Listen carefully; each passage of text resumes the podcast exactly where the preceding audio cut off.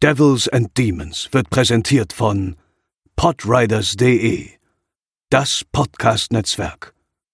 Diese Episode wird präsentiert von Deadline, das Filmmagazin, die Fachzeitschrift für Horror, Thriller und Suspense. Jetzt im Kiosk oder online unter deadline-magazin.de.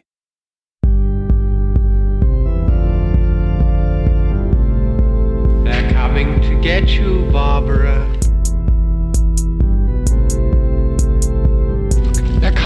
For you. Moin Moin und herzlich willkommen zur 305. Episode von Devils and Demons, der Horrorfilm Podcast. Ich bin der Chris und bei mir sind heute Pascal, Hallo. der hoffentlich auch noch ähm, auf mich hört, nachdem ähm, deine letzte Episode ja ähm, unter der Führung von Theresa äh, war. Ach Jetzt musst du dich wieder umstellen. Wir, und wir werden sehen. wir werden sehen. Und Theresa ist natürlich auch da. Hallo. Ja, ähm, was soll ich sagen? Also ich, äh, am liebsten würde ich gar nichts sagen. Ich möchte mich diese Woche eigentlich am liebsten vergraben. Ich glaube, es ist die schlimmste Woche des ganzen Jahres. Irgendwie geht alles schief und ich habe irgendwie nur Ärger mit. Ich habe gestern äh, mich mit äh, einer Ansprechpartnerin bei der Sparkasse am Telefon gestritten. Wir haben uns angeschrien. Das mündete in, in so einem Satz äh, von ihr: In 40 Jahren, die ich hier arbeite, habe ich sowas noch nicht erlebt. Äh, und äh, mit meinem Handy sind komische Sachen. Ich äh, habe äh, wieder Zahnschmerzen. Ich habe überall Schmerzen und äh, äh, habe kurzfristig äh, ganz wilde Veranstaltungen und Termine diese Woche reinkriegt. Das ist alles ganz furchtbar. Aber das Einzige, was mich ähm, ähm, bei Laune hält, Pascal, ist der, gut, jetzt ist er auch wieder vorbei, aber der Schneefall der letzten Tage. Ähm, ich kann mich zumindest seitdem ich in Hamburg wohne, obwohl wir hatten, glaube ich, 2000, also im Winter von 2020 zu 2021 hatten wir, glaube ich, auch ein bisschen dollaren Schnee. Aber das war doch jetzt echt schön die letzten Tage, muss ich sagen. Also natürlich, klar, wenn man jetzt irgendwie Auto fahren muss oder irgendwie besonders viel raus muss, äh, unfreiwillig ist es natürlich nicht so geil, aber so für Winterfans äh, cozy, gemütlich, schön. Schneemänner, ganz viele draußen und Schneefrauen. Ich fand's richtig schön. Ja, das stimmt. Ich habe es auch sehr genossen, äh, insbesondere halt dann am Fenster zu stehen und den Schnee äh, so zu beobachten, wie er fällt. Das hat sehr viel Spaß gemacht. Wenn es dann mal äh, schon, äh, keine Ahnung, längere Wege wohin waren und oft ist es ja auch so, wenn man in der Stadt lebt, dann hast du halt dann direkt, Schnee wird sehr schnell zu Matsch. Und ähm, dann geht einerseits die Ästhetik flöten und auf der anderen Seite ist auch der Spaß, sich dann durch diesen Matsch durchzunavigieren, ohne sich komplett einzusauen, halt auch nur bedingt gegeben. Deswegen so 50-50, aber ähm, summa summarum freue ich mich über den Schnee. Und äh, von mir aus kann es auch weiter schneien den Dezember lang, aber ja, ich habe das Gefühl, dass es das erstmal wahrscheinlich gewesen ist. Ja, ich glaube auch, es ist jetzt erstmal ein bisschen Regen und ich glaube, wir gehen wieder auf die 7, 8 Grad zur Richtung Wochenende, glaube ich. Ähm, aber du sprichst es an, wenn man dann irgendwie sich durch die Stadt kämpfen muss. Äh, ich bin ja grundauf Verweigerer von Winterschuhen. Ne? Also ich bin ja der ganzjährige Turnschuhträger und das ist dann schon ein bisschen Selbstgeißelung, die man da äh, betreibt, äh, zumindest aus an, an meiner Stelle, wenn man halt äh, sich äh, so über Glatteis, über Matsch, über Schnee immer mit irgendwelchen Converse-Schuhen oder so bewegt. Das ist, ist schon, sag ich mal, eine Rutschpartie sondergleichen. Aber ist ähm, auch dumm sondergleichen, Theresa, würde ich sagen. Ja, also ich bin gut ausgerüstet für den Winter und kann mich da nicht beschweren. Also ich, mir ist es trotzdem auch zu kalt, aber eigentlich bin ich auch warm genug angezogen. Also trotzdem ist es mir zu kalt, weil ich mag es einfach trotzdem nicht gern, wenn es so kalt draußen ist. Und Ich- ich, weiß nicht, ich habe auch nicht so Spaß mit Schnee, weil dann kann ich nicht so gut Fahrrad fahren und dann muss ich halt Bahn fahren und ich hasse halt nichts mehr als Bahn fahren. und gerade wenn es jetzt so abends, wenn du dann auch nicht siehst, wo es glatt ist, ach, ich hasse es. Also ich bin da überhaupt gar kein Fan von. Und ich finde es krass, dass bei euch, also weil ich weiß, in diesem einen Winter 2020, 21 lag hier halt echt über 20 Zentimeter Schnee. Und das ist echt in Kassel eine Woche lang keine einzige Bahn gefahren, kein Bus gefahren. Ich weiß, ich hatte damals, ähm, habe ich noch im Käseladen gearbeitet und bin dann eine Oh, Stunde. das passt zu unserem Film heute. Ja, Tenepri. äh, bin dann halt eine Stunde im Schnee, frühs um sieben an einem Samstag, ähm, durch die komplette Stadt gelaufen, weil halt nichts gefahren ist, um dann pünktlich um 8 an der Käsetheke zu stehen. Mein Handy, weil da war es minus 20 Klingt aber auch Grad. cozy.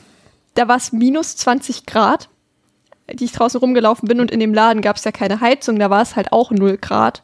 Also war, es war wirklich in diesem Laden zu dem Zeitpunkt 0 Weil der Grad. Käse sonst schmilzt oder warum?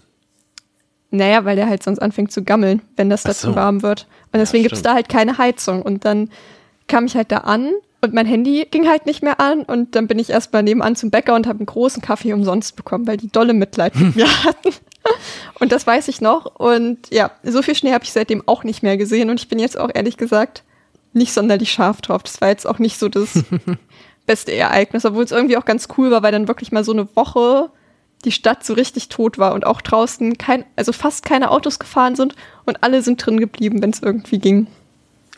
Ich habe morgen ähm, ein Arbeitsevent auf einer Elbinsel und in meiner Vorstellung ist es wie ein Horrorfilm, dass es so eine, so eine Insel ist, die dann irgendwann, äh, ich stelle mir vor, kommt wieder Schneefall im Laufe des Tages und dass diese Insel dann von der Außenwelt abgeriegelt wird und ich dann nicht mehr runterkomme von dieser Insel zum Feierabend und dann die Nacht dort verbringen muss auf diese zugeschneiten, einsamen Insel, wo sich nur ein Gebäude irgendwo in der Dunkelheit in so einem kleinen Wald oder sowas äh, befindet. Das male ich mir aus. Wahrscheinlich wird's ähm, ja nicht so, aber ich hoffe es.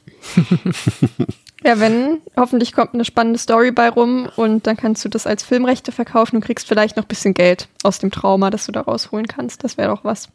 Das hat sich bestimmt auch Peter Neal gedacht, den es heute äh, geben wird. Ähm, der ist unsere Hauptfigur in Dario Argentos Film. Ich, ich spreche es jetzt nur einmal aus, weil ich habe, wir haben schon im Vorgespräch, da habe ich, da habe ich euch äh, schon darüber berichtet, dass ich glaube, wenn Deutsche den Filmtitel aussprechen, klingt das immer irgendwie falsch. Ähm, vielleicht ist es aber auch, wenn alle den aussprechen, irgendwie falsch. Es ist äh, Tenebre. Tenne, guck das jetzt habe ich schon, das klingt schon wieder Brä, Tenebre. Wie so ein, weiß ich nicht, so ein Weiß ich nicht. Aber Pascal, du kommst ja auch aus dem Norden. Sprichst du es doch mal aus. Vielleicht klingt es bei dir besser. Also ohne das norddeutsche langgezogene äh. Ich habe einfach Tenebre gesagt, aber Tenebre. Keine Ahnung, ob das stimmt. Vermutlich. Theresa, mach du? Ähm, ich hatte gesagt Tenebre. Ja, bei dir klingt es am besten. Okay. Okay. Dann immer Aber wenn ich ich heute so eine Lücke lasse, dann sagst du einfach diesen sagen. Filmtitel. Okay, ich versuch's. Okay, wunderbar. Ähm, aber äh, Theresa, wenn du schon äh, gerade am Aussprechen bist, äh, erzähl doch mal äh, schon mal ganz kurz, äh, worum es in dem Film, den wir heute besprechen, geht. Ein klingend schwingender Psychopath verfolgt Thriller-Autor Peter Neal bei seiner Promotionstour durch Rom. Doch Promotion. Peter ist Promotion. Prom Promotion-Tour. Man kann auch Promotionstour sagen, oder? ja, aber das Ich könnte würde man. sagen, ja. Ja, Ja, aber ist damit Promotion, also okay, jetzt machen wir kurz einen Insert hier. Also unter Promotion, also in der deutschen Aussprache verbinde ich jetzt eher sowas, äh, wie wenn man einen ähm, Doktortitel erlangt. So, die Frage ist, ist es Und- nur das? Das ist meine ich. Frage, ja. Es ist tatsächlich, es ist ein deutsches Wort, auch in dieser Verständigung, dass ich eine Werbetour mache. So, Äh, Probst, Promotion. Man verkauft sich Substantiv. selbst. Das ist ja die Promotion. Man verkauft sich oder seine Leistungen nach außen. Ja, es ist prinzipiell dasselbe, stimmt Es schon. ist aber auch Werbung, in Klammern durch besondere Werbemaßnahme, Verteilung von Warenproben, ist Promotion. Okay, dann habe ich gar nichts gesagt. man sagt ja aber auch, ja, vielleicht ist es auch eingedeutet, man sagt ja auch irgendwie, ja, ich mache dafür Promo. Und das wird ja auch nicht, sagt man, sagt man auch nicht, ja, ich mache dafür Promo. ja, ist ja gut. Auf seiner Promo-Tour durch Rom ist Peter Neal. Ähm, ja, doch Peter ist nicht das einzige Ziel des besessenen Killers, denn auch die wunderschönen Frauen um ihn herum sterben wie die Fliegen. Eine nach der anderen fällt den Klingen des Mörders zum Opfer. Ja, vielen Dank. Das ist äh, ein Film aus dem Jahre 1982, wie gesagt, von Dario Argento. Der Film äh, stammt vom Sigma Cinematografia Roma Studio, ist ein italienischer Film, hat auf Letterboxd eine Durchschnittswertung von 3,7 von 5, auf der IMDb eine 7 von 10 ist in Italien am 28. Oktober 1982 in die Kinos gekommen, am 17. Februar 1984 in den USA und in Deutschland bzw. in Westdeutschland am 12. Oktober 1984. Über das Budget des Films habe ich jetzt nichts herausgefunden. Ich habe nur das Zitat gehört, dass der Film dreimal so teuer wie Inferno war.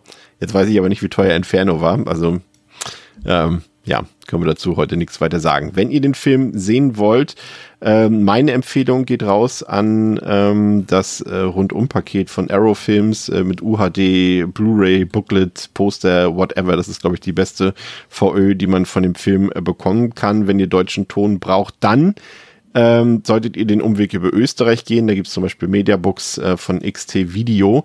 Was ihr auf jeden Fall vermeiden solltet, ist die deutsche mit dem FSK 18 Logo ähm, veröffentlichte Blu-ray-Disc. Da steht zwar drauf, jetzt endlich ungekürzt oder sowas erhältlich, die ist aber gekürzt. Also diese Version ähm, erkennt ihr auch daran, dass sie in, in einer roten ähm, Keepcase-Hülle ist. Die nicht kaufen. Die ist auf jeden Fall gekürzt. Ähm, denn der Film ähm, wurde 1985 in Deutschland indiziert, 1987 beschlagnahmt und wurde dann aber ähm, jetzt 37 Jahre später von der Liste jugendgefährdender Medien gestrichen. Die Beschlagnahmung, die Beschlagnahmung selbst ähm, konnte jedoch aufgrund äh, nicht mehr vorhandener Gerichtsakten nicht aufgehoben werden. Aber es ist davon auszugehen, dass der Film dann jetzt irgendwann nochmal eine FSK-Freigabe gilt. Aber der ist äh, durchaus verpönt gewesen, viel Zeit auch im Ausland. In England war er auch einer der sogenannten Video-Nasties. Ähm, ob er diesem Ruf gerecht wird, werden wir dann später noch feststellen. Der Film läuft 101 Minute. Es gibt ähm, mehrere Fassungen. Es gibt also diese Originalfassung, über die wir heute sprechen werden. Es gibt eine 10 Minuten gekürzte US-Fassung, also hauptsächlich um Handlungs... Ähm, Elemente gekürzt. Und es gibt noch die englische Fassung, ähm, die ist äh, von der Lauflänge her identisch mit der Originalfassung. Da gibt es nur so sechs kleine Unterschiede, die aber auch teilweise einfach nur das, äh, die Opening Credits betreffen und so weiter und nichts irgendwie mit Gewalt zu tun haben. Ähm, Jetzt brauche ich mal eure Hilfe. Äh, an Content Note habe ich jetzt eigentlich gar nicht großartig was gefunden, außer dass es eine Szene gibt, in der ähm, sexuelle Gewalt an einem Mann angedeutet wird. Aber ansonsten glaube ich, ähm, kann man den Film ohne Probleme, ohne Triggerwarnung, glaube ich, gucken, oder? Beziehungsweise. Vielleicht, wenn man wirklich ernsthaft Angst vor Hunden hat oder halt diesbezüglich, dann. Ja, außerdem kriegt der Hund ja auch ja. eins auf die Mütze. Das stimmt. Stimmt, ja, okay. Also es, ja. wird mit einem Tier gekämpft. Ja. Aber in diesem Fall verständlicherweise. Ja, ja, das stimmt. Aber trotzdem Gewalt an Tieren, aber Tiere ja. auch Gewalt an Menschen. Und Gewalt das, von ähm, Tieren. genau, an und von Tieren. Aber das sind alles Sachen, die, glaube ich, irgendwie äh, in Argento-Filmen, glaube ich, auch relativ häufig vorkommen, ja. Äh, Body Count gibt's hier zehn Kills, äh, was für ein äh, Giallo äh, durchaus eine sehr hohe Anzahl ist. Ähm, deshalb würde ich sagen, in Sachen Brutalität, auch wenn die Kills relativ kurz sind, äh, sind die doch teilweise ziemlich hart und äh, blutig äh, und grafisch, würde ich sagen, und wird sogar fast eine 4 von 5 geben, Pascal. Und in Sachen Grusel hat er jetzt nicht so viel zu bieten. Er hat so ein paar, so glaube ich, ein paar Spannungssequenzen und Anspannungssequenzen, die vielleicht für den ein oder anderen kurzen Schauer auf der Haut sorgen können, aber jetzt nichts Gravierendes. Da würde ich sagen, zwei von fünf in Sachen Grusel. Was würdest du sagen? Ich glaube, da gehe ich mit. Brutalität, ja. Ähm, ja, doch. Ähm, halt dann bezüglich Brutalität von der Tricktechnik jetzt vielleicht nicht so ähm, überzeugen, dass das sehr, sich sehr immersiv anfühlt, aber grundsätzlich einfach von dem, was netto passiert, ist es schon äh, ziemlich saftig. Und was Grusel angeht, ja auch nicht großartig, äh, wenn überhaupt dann Spannung und Anspannung. Das ist durchaus was, wo der Film hier und da, glaube ich, recht ähm, gut unterwegs ist. Ja, man muss, man muss in dem Fall auch dazu sagen, es ist, glaube ich, auch jetzt nicht das Anliegen des Films, ähm, in dem Sinne ein Horrorfilm zu sein, dass er uns gruseln soll, sondern ähm, ja eher Richtung Horror-Thriller geht, also ein Giallo halt, ne? Also der ist ja selten, äh, äh, steht ja da der Grusel im Mittelpunkt, Theresa. Ja, also beim Grusel würde ich mitgehen, bei der Brutalität hm, ich finde, so am Ende legt er da noch mal ein bisschen eine Schippe drauf, eigentlich so beim bei den letzten paar Kills, sag ich mal.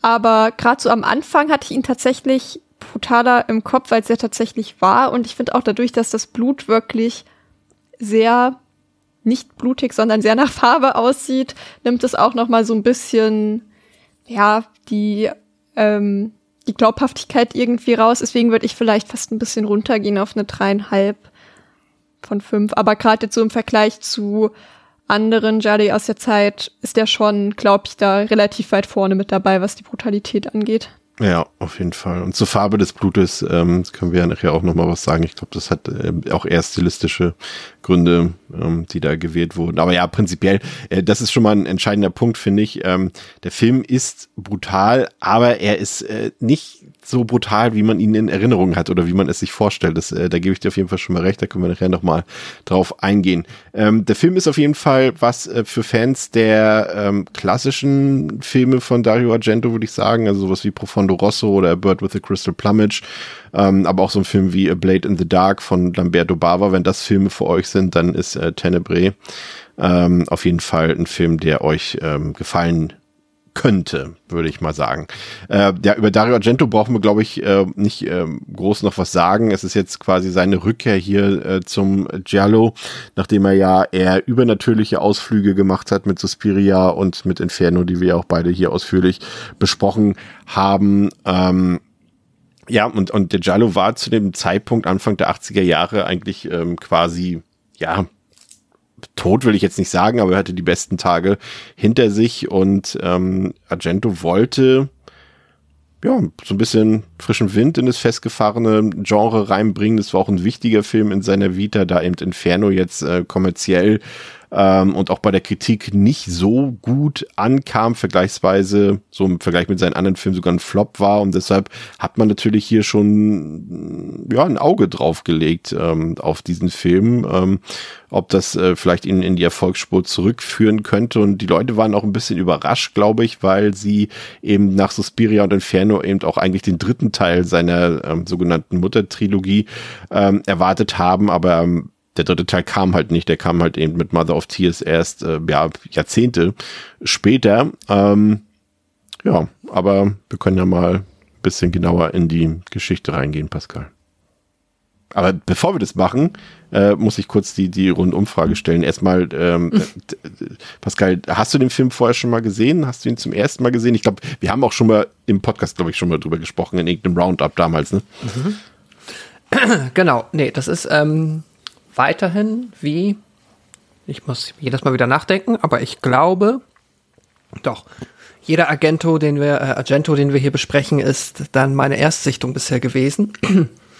Und genau, so ist es jetzt auch weiter eine Lücke, die ich schließen konnte, was mich wieder sehr gefreut hat. Ähm, ja, ich glaube jetzt von den großen, großen und sehr wirklich relevanten Filmen habe ich, glaube ich, nur noch die Brad, den ich noch nicht gesehen habe. Aber darüber kann man sich vermutlich streiten, wie welche Filme da alle relevant sind. Naja. Ja, und ich glaube, der ist auch äh, 2024 dann auch äh, fällig. Dann kannst du da noch ein Häkchen dran machen. Theresa, ähm, du bist gerade so ein bisschen im Giallo-Fieber, habe ich mitgekriegt. Und letztendlich, äh, das muss man vielleicht auch noch sagen zur Entschuldigung, nachdem ich ja letzte Woche äh, einen großen Universal-Klassiker hier angekündigt habe für diese Folge. Das war ein Irrtum meinerseits. Wir wollten eigentlich über äh, The Bride of Frankenstein sprechen. Dann ist mir aber erst im Nachhinein aufgefallen, dass der Anfang 2024 bei uns auf dem Plan steht. Und deshalb können wir ihn ja jetzt nicht diese Woche besprechen. Und ähm, dann kam Theresa auf die gute Idee, dass wir doch über Tenebrae sprechen können, weil du eben auch gerade so ein bisschen im Jallo-Fieber bist, ne? Ja, also das bin ich immer mal wieder. Aber ich habe jetzt bei Müller so ähm, bei so einer 5 für 20 Blu-ray Aktion zugeschlagen und habe da blutige Seide, oder ich weiß gar nicht, wie der im Original heißt, irgendwie Black Blood and Lace oder so. Ja.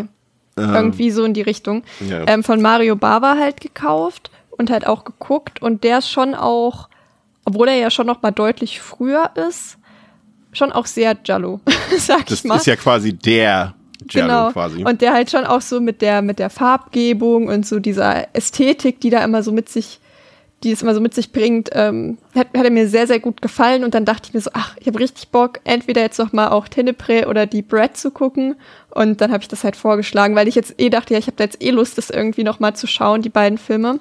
Also ich habe sie entsprechend vorher auch schon gesehen und hatte da jetzt einfach total viel Lust drauf irgendwie, weil ich dann wieder, ja, das war irgendwie so ein Film, den habe ich gesehen, also jetzt Blutige Seide und dachte mir so, ja doch, ich weiß wieder ganz genau, warum ich eigentlich sehr, sehr gerne Giallo, also Jenny mag. Äh, ja, das ist irgendwie auch sehr spannend, weil Blutige Seide hat ja im Prinzip äh, den Giallo so ein bisschen, oder was heißt ein bisschen, sehr ins Leben gerufen und äh, Tenebrae hat ihn ja quasi begraben, wenn man so mhm. will. Also wir haben quasi hier die, mehr oder weniger fast die beiden Referenzwerke so ein bisschen für dieses Genre ähm, am Start. Ähm, Ja, Pascal, jetzt ist dein äh, Turn. Ähm, wie geht denn die Geschichte los mit Tenebre? Der beliebte und berühmte US-Schriftsteller Peter Neal reist für die Promotion seines neuesten Romans Tenebrae in die italienische Hauptstadt Rom. Unterstützung bekommt er dabei von seinem Agenten Bulma und dessen Assistentin Gianni und Anne. Äh, Assistenten Gianni und Anne. Ist jetzt Oder Absicht? Ja, ja, okay. Ja, ja, alles gut. Jeder muss seine Trademarks hier erfüllen. Alles gut. es ist nicht so einfach. Das sind italienische und englische und deutsche Namen. Okay, was der Autor jedoch nicht weiß, ist, dass auch seine Ex-Frau Jane in Rom ist. Das ist nicht alles. Die Polizei informiert Neil darüber, dass ein Mörder in Rom sein Unwesen treibt, der seine Opfer nach dem Modus operandi des Mörders in Nils Roman tötet. Ob das alles Zufall ist? Auf jeden Fall muss Peter feststellen, dass sein Gepäck durchsucht wurde. Außerdem erhält er anonyme Drohbriefe und Anrufe. Und dann geht das Morden weiter. Eine befreundete Journalistin und deren Lebensgefährtin werden in ihrer Wohnung überfallen und brutal ermordet. Nur kurze Zeit später wird die Tochter von Nils Vermieter von einem bissigen Hund durch die Nachbarschaft verfolgt. Auf der Flucht vor dem Hund gerät sie ausgerechnet in die luxuriöse Behausung des Killers, der das Mädchen mit einer Axt tötet. Neil beschließt nun, die Sache, der Sache auf den Grund zu gehen. Dabei kommt ihm vor allem TV-Moderator Bertie verdächtig vor, der sich brennend für Tenebrae interessiert und sich in merkwürdigen Aussagen verstrickt. Gemeinsam mit Gianni sucht Neil Berties Haus auf. Dort wird Assistentin Gianni Zeuge, wie jemand den Moderator mit einer Axt tötet. Als er Neil davon erzählen will, findet er diesem am Kopf verletzt vor. Offenbar hat jemand mit einem Stein auf Neil eingeschlagen. Ja, ich gebe dir ja recht, Pascal. Das ist durchaus verwirrend und das ist, glaube ich, äh, vielleicht sogar einer der Schwachpunkte an dem Film, dass man es hier echt mit sehr vielen Figuren zu tun hat, ähm, die mit doch erstaunlich wenig Leben ähm, gefüllt sind. Aber da können wir dann im Einzelnen dann nochmal ein bisschen drüber sprechen. Das ähm, Erste, was ich sehr kurios finde an diesem Film, ist die Tatsache, Theresa, dass Peter Neal mit dem Fahrrad zum Flughafen fährt. Ja, vor allem ist er so, weiß ich nicht, auf so, einem, auf so einer Art Highway Ja. ohne Helm. ja. Also, Im Jogginganzug. da dachte ich mir so, der hat den Schuss doch auch irgendwie nicht gehört. Also ich finde das schon, ich find, bin, bin generell pro Helm. Also ich bin, ich finde das ganz, ganz schön, wenn Leute ohne Helm Fahrrad fahren. Und dann auch noch auf so einer, wirklich auf so einer Art Autobahn da ja mit unterwegs zu sein, da denkt man wirklich, was stimmt nicht mit ihm. Ähm, und eigentlich hätte der Film da schon enden müssen, weil der in der Realität wahrscheinlich schon längst tot wäre, wenn er sowas regelmäßig machen würde. Aber ja, das ist irgendwie, das fängt schon an und man denkt sich so, was soll das? Also, Ich was glaub, das stimmt ist- auch es- einfach nicht mit ihm. Es muss so eine Pseudo-Coolness sein. Ich kann mir vorstellen, dass äh, Argento einfach dachte, ja, das wirkt schon, unsere Hauptfigur wirkt ziemlich cool, wenn sie mit dem Rad zum Flughafen ganz lässig fährt. Irgendwie und ja, Der ist- Limousine hinterherfährt, Ja. um sein Gepäck zu bringen. Aber ansonsten ähm, würde ich sagen, Pascal, haben wir irgendwie äh, wieder die klassischen Tropes, die wir ja so oft schon in italienischen Filmen äh, gesehen haben und auch besprochen haben. Ne? Es kommt der Ausländer, in der Regel kommt er meistens aus Amerika, kommt nach Italien, um dort irgendwas äh, zu tun, um äh, einen Job zu erfüllen oder um Urlaub zu machen, was auch immer. Ähm, und soll ja in der Regel für uns so ein bisschen als Identifikationsfigur irgendwie dienen. Also für uns Mitteleuropäer ist jetzt nicht unbedingt der Amerikaner, der nach Italien reist, die Identifikationsfigur. Das könnte genauso gut halt auch ein Italiener sein. Das fällt uns, glaube ich, in dem Fall nicht schwer, aber es ist halt irgendwie so ein, so ein Standard-Trope, der ja eigentlich immer ganz gut funktioniert, glaube ich, in so italienischen Filmen. Ne? Ja, ja, ich denke auch. Gerade wenn sie dann ja auch ein internationales Publikum anvisieren, dann verstehe ich auch und da gibt es auch irgendwie Sinn, dass ähm, ja, man eine amerikanische Figur nach Europa schickt, um dann einen europäischen Film zu drehen. Ähm, das finde ich äh, ja nachvollziehbar und keine Ahnung, ich mag es, ich finde es auch eigentlich ähm, ja, auch in dem Fall für die Geschichte, die man hier erzählen möchte, ganz geschickt, weil man hat direkt noch mal so ein bisschen dieses Fish out of water Ding, das halt, ähm, ja, er, ich glaube, er sagt ja auch, dass er zum ersten Mal in Rom ist, wenn Ja. ich mich nicht irre. Genau, das heißt, er ist auch so erstmal so ein bisschen in unbekannten Gewässern, wenngleich auch mit äh, Menschen, die er kennt, unterwegs. Ähm, das ist halt, ja, auch ein guter Aufhänger für diese Art von Film und doch, ich finde, ja, aber wie du sagst, ein bekanntes und beliebtes Trope oder halt ein Mittel, die Geschichten zu schreiben, aber finde ich auch in diesem Fall hilft dem Film tatsächlich auch. Ja. Und die Hauptfigur wird gespielt von Anthony Franciosa. Das ist äh, entgegen seines Namens, ähm, also klar, hat natürlich italienische Wurzeln. Ähm, es ist aber ein Amerikaner, der auch sogar mal für einen Oscar nominiert war für Head Full of Rain. Ähm, und der hatte wieder natürlich, wie so oft ähm, das mit Hauptdarstellern und Argento so der Fall ist, ähm, ein paar Streitigkeiten mit ihm. Ich glaube, Argento meinte irgendwann, das ist der schlimmste Hauptdarsteller, mit dem er je zusammengearbeitet hat und so weiter. Aber das kann man, glaube ich, auch nicht für voll nehmen, weil Argento irgendwie immer sich ähm, gezankt hat äh, mit seinen Hauptdarstellern. Ähm, generell, wie fandet ihr den? Fandet ihr den äh, sympathisch, wie er den Peter Neal gespielt hat? Sag mal, ohne jetzt vielleicht schon über den Reveal im späteren Verlauf ähm, zu sprechen, aber konntet ihr was mit ihm anfangen, Theresa? Oder irgendwie also ich sag mal, ich, ich gebe es mir gleich mit auf den Weg. Ich fand ihn schon fast für so eine Hauptfigur fast ein bisschen zu uncool irgendwie für so einen Film, für so gerade 80er Jahre Film. Und der ganze Film ist ja doch schon von seiner audiovisuellen Klasse so ein bisschen auf Coolness ausgelegt und gerade die Hauptfigur wirkte auf mich fast schon so ein bisschen staubig, trocken, vielleicht zu alt. Ich will jetzt nicht mhm. irgendwie äh, äh, Age-Shaming betreiben, aber ich finde ihn fast zu alt. Und wenn man bedenkt, dass wir hier irgendwie auch noch John Saxon dabei haben, der irgendwie ja, ich weiß nicht, ob er der bekanntere Schauspieler ist, aber irgendwie der coolere auf jeden Fall. Und der dann eben nur eine Nebenrolle hat, fand ich schon ein bisschen irritierend. Ja, ich habe auch gedacht, vielleicht ist es das Alte, aber ich glaube halt wiederum irgendwie so ein John Saxon, wie du gerade gesagt hast, der ist halt cool. Also ich glaube, wenn der die Rolle gehabt hätte, hätte der auch cooler gewirkt. Ich glaube, das ist einfach so die Aufmachung von diesem Typ, dass er irgendwie langweilig wirkt und dass der irgendwie so keinen Pep hat, finde ich. Und ähm, ja, ansonsten finde ich, bleibt er auch relativ blass und fällt so in die Kategorie, hat mich jetzt nicht gestört, hat jetzt aber auch, also war jetzt auch nicht übertrieben gut, dass ich dachte, oh, was ist das für eine schauspielerische Meisterleistung, die hier aufs Parkett gelegt wurde. Ja, entsprechend, man hätte ihn, glaube ich, schon besser besetzen können, aber ich fand es jetzt auch nicht, dass es mir negativ aufgefallen ist. Ich muss an dieser Stelle Pascal schon mal fragen, weil nachher ist es eben zu spät. Ähm, wie lange bist du ihm auf den Leim gegangen? Und lag das auch daran, an, an der Darstellung seiner Figur? Hm. Ich habe tatsächlich, ähm, also auf den Leim gegangen im Sinne von, ich glaube schon äh, ziemlich lange und war, lag aber mitunter auch daran, dass jetzt weniger im Zusammenhang mit der Figur und wie ähm, ja, Anthony Franciosa ihn gespielt hat, mehr, dass mich, dass ich jetzt in dem Fall gar nicht so sehr in dem Whodunit-Ding drin war und nicht so sehr dafür interessiert habe, wer der Killer ist, ähm, sondern mehr für das Drumherum. Mhm. Deshalb bin ich da gar nicht so gedanklich mitgegangen. Ähm, ansonsten würde ich das, glaube ich, so ein bisschen unterschreiben oder ja, kann das unterschreiben, was Theresa gesagt hat. Er ist auch schon wirklich, wie ihr auch gesagt habt, er ist eher blass, zurückhaltend, wirkt irgendwie, aber dann finde ich auch auf eine gewisse Art ein bisschen schleimig und überheblich. Wie so jemand, der halt, ähm, ja, offensichtlich vergleichsweise erfolgreich ist und. Sehr äh, von seiner Kunst überzeugt, ne? Genau, und der ist auf der einen Seite versucht, halt ähm, jetzt nicht so nach außen zu tragen, aber es halt nicht immer schafft. Und dann gerade im Umgang mit den Menschen, die jetzt für ihn arbeiten, da wird dann halt, finde ich, so äh, vieles deutlich, was äh, ja ich jetzt nicht so sympathisch finde, aber da ist es jetzt so ein bisschen die Frage, ob das einfach aus der Zeit gefallen ist und das heute auf mich so wirkt und oder ob das damals schon die Intention war, ihn so ein bisschen ja ähm, macho-mäßig äh, schreiben zu wollen. Das weiß ich nicht.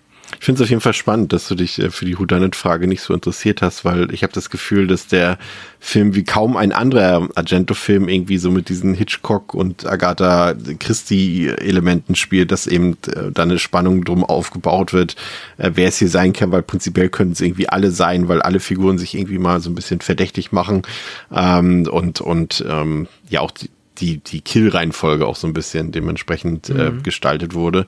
Aber ich glaube, das, was äh, eben davon ablenkt, ist die sehr außergewöhnliche ähm, visuelle Gestaltung des Films, finde ich. Gerade wenn, also ähm, wenn man mal nachliest, was ähm, die ungefähre Übersetzung des Wortes Tenebre ist, dann ähm, trifft man schnell darauf, dass es mit Düsternis oder Dunkelheit in Verbindung gebracht wird. Äh, und das äh, ist ja ein, ein kompletter Widerspruch eigentlich ähm, zum Look des Films, der, ja, ich kann man, also ist jetzt nicht allgemeingültig gemeint, aber wenn ich, wenn ich das jetzt sage, aber es ist irgendwie schon der hellste Horrorfilm, den ich je gesehen habe, Therese, irgendwie, ne? Fast alles spielt bei Tageslicht oder bei Sonnenschein und selbst die Szenen in der Dunkelheit ähm, sind irgendwie so stark belichtet, wenn ich allein zum Beispiel an die ähm, von Pascal in der, in der Inhaltsangabe besprochene Verfolgungsjagd mit dem Hund und das anschließende ähm, Weiterverlegen äh, dieser, dieser Spannungssequenz auf ähm, das Grundstück mit dem luxuriösen Haus von Bertie, äh, das auch alles komplett so mit Leuchtstrahlern äh, aufgehellt ist und so weiter. Also es gibt gefühlt irgendwie keine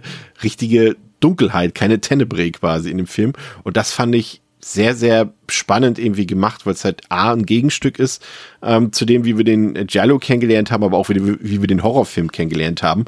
Und äh, das überträgt sich dann auch noch auf andere Sachen im Film, dass eben auch ähm, die meisten ähm, Räume in dem Film sehr hell gestaltet sind, so mit Cremefarben, dass die Klamotten alle sehr hell sind, dass die sehr viele Pastellfarben haben ähm, und da auch ein großes ja, Augenmerk drauf gelegt wurde, weil teilweise, ich hatte euch ja, glaube ich, auch noch diesen einen ähm, Screenshot von dem Film geschickt, wo man das auch ganz gut ähm, sehen kann, dass halt auch die Kleidung der Figuren ähm, den Szenenhintergründen angepasst wurde. Und ich fand, muss sagen, also zum einen fand ich das super schick. Also ich finde, der Film sieht sehr, sehr stylisch aus. Ähm, an allen Ecken und Enden. Ähm, die Leute haben alle coole Frisuren. Die sehen jetzt vielleicht bis auf unsere Hauptdarsteller alle so sehr modern aus. Irgendwie auch alle sehr gut aus. Alle Figuren sehen irgendwie sehr hübsch aus. Ähm, aber diese Helligkeit im Film ähm, ist, trägt auch irgendwie zum Style bei. Aber es ist halt so ungewöhnlich irgendwie. Ja, du siehst den Style ja auch nicht, wenn es dunkel ist. Und ähm, da, okay, vielleicht ja, dachten sie sich auch so, wir haben nicht so eine coole Location hier und so schöne Leute, damit man am Ende nicht sieht, was die tun. Also, beziehungsweise habe ich halt auch gerade noch so gedacht, so es ist zwar alles hell, aber man selbst tapst ja trotzdem total im Dunkeln und weiß ja trotzdem überhaupt nicht, was eigentlich vor sich geht. Und ähm, ja, ich glaube halt, das ist halt auch wieder ein weiteres Beispiel dafür, das halt irgendwie beweist, dass es nicht dunkel sein muss und irgendwie, also dass irgendwie Spannung halt aufkommt und auch so eine gewisse Art von Grusel, obwohl ich glaube, Spannung da schon auch eher das ja. passendere Wort ist. Ähm, und dass es dafür halt einfach nicht dunkel sein muss. Und ich weiß halt auch, dass es mich, mich persönlich auch immer eher stört, wenn ich das Gefühl habe, ich sehe irgendwie nicht richtig, was dort passiert, weil ähm, ja, gerade wenn irgendwie noch ein Film mit sehr schlechter Qualität oder so, und dann denkt man manchmal, oh, keine Ahnung, was da eigentlich vor sich geht.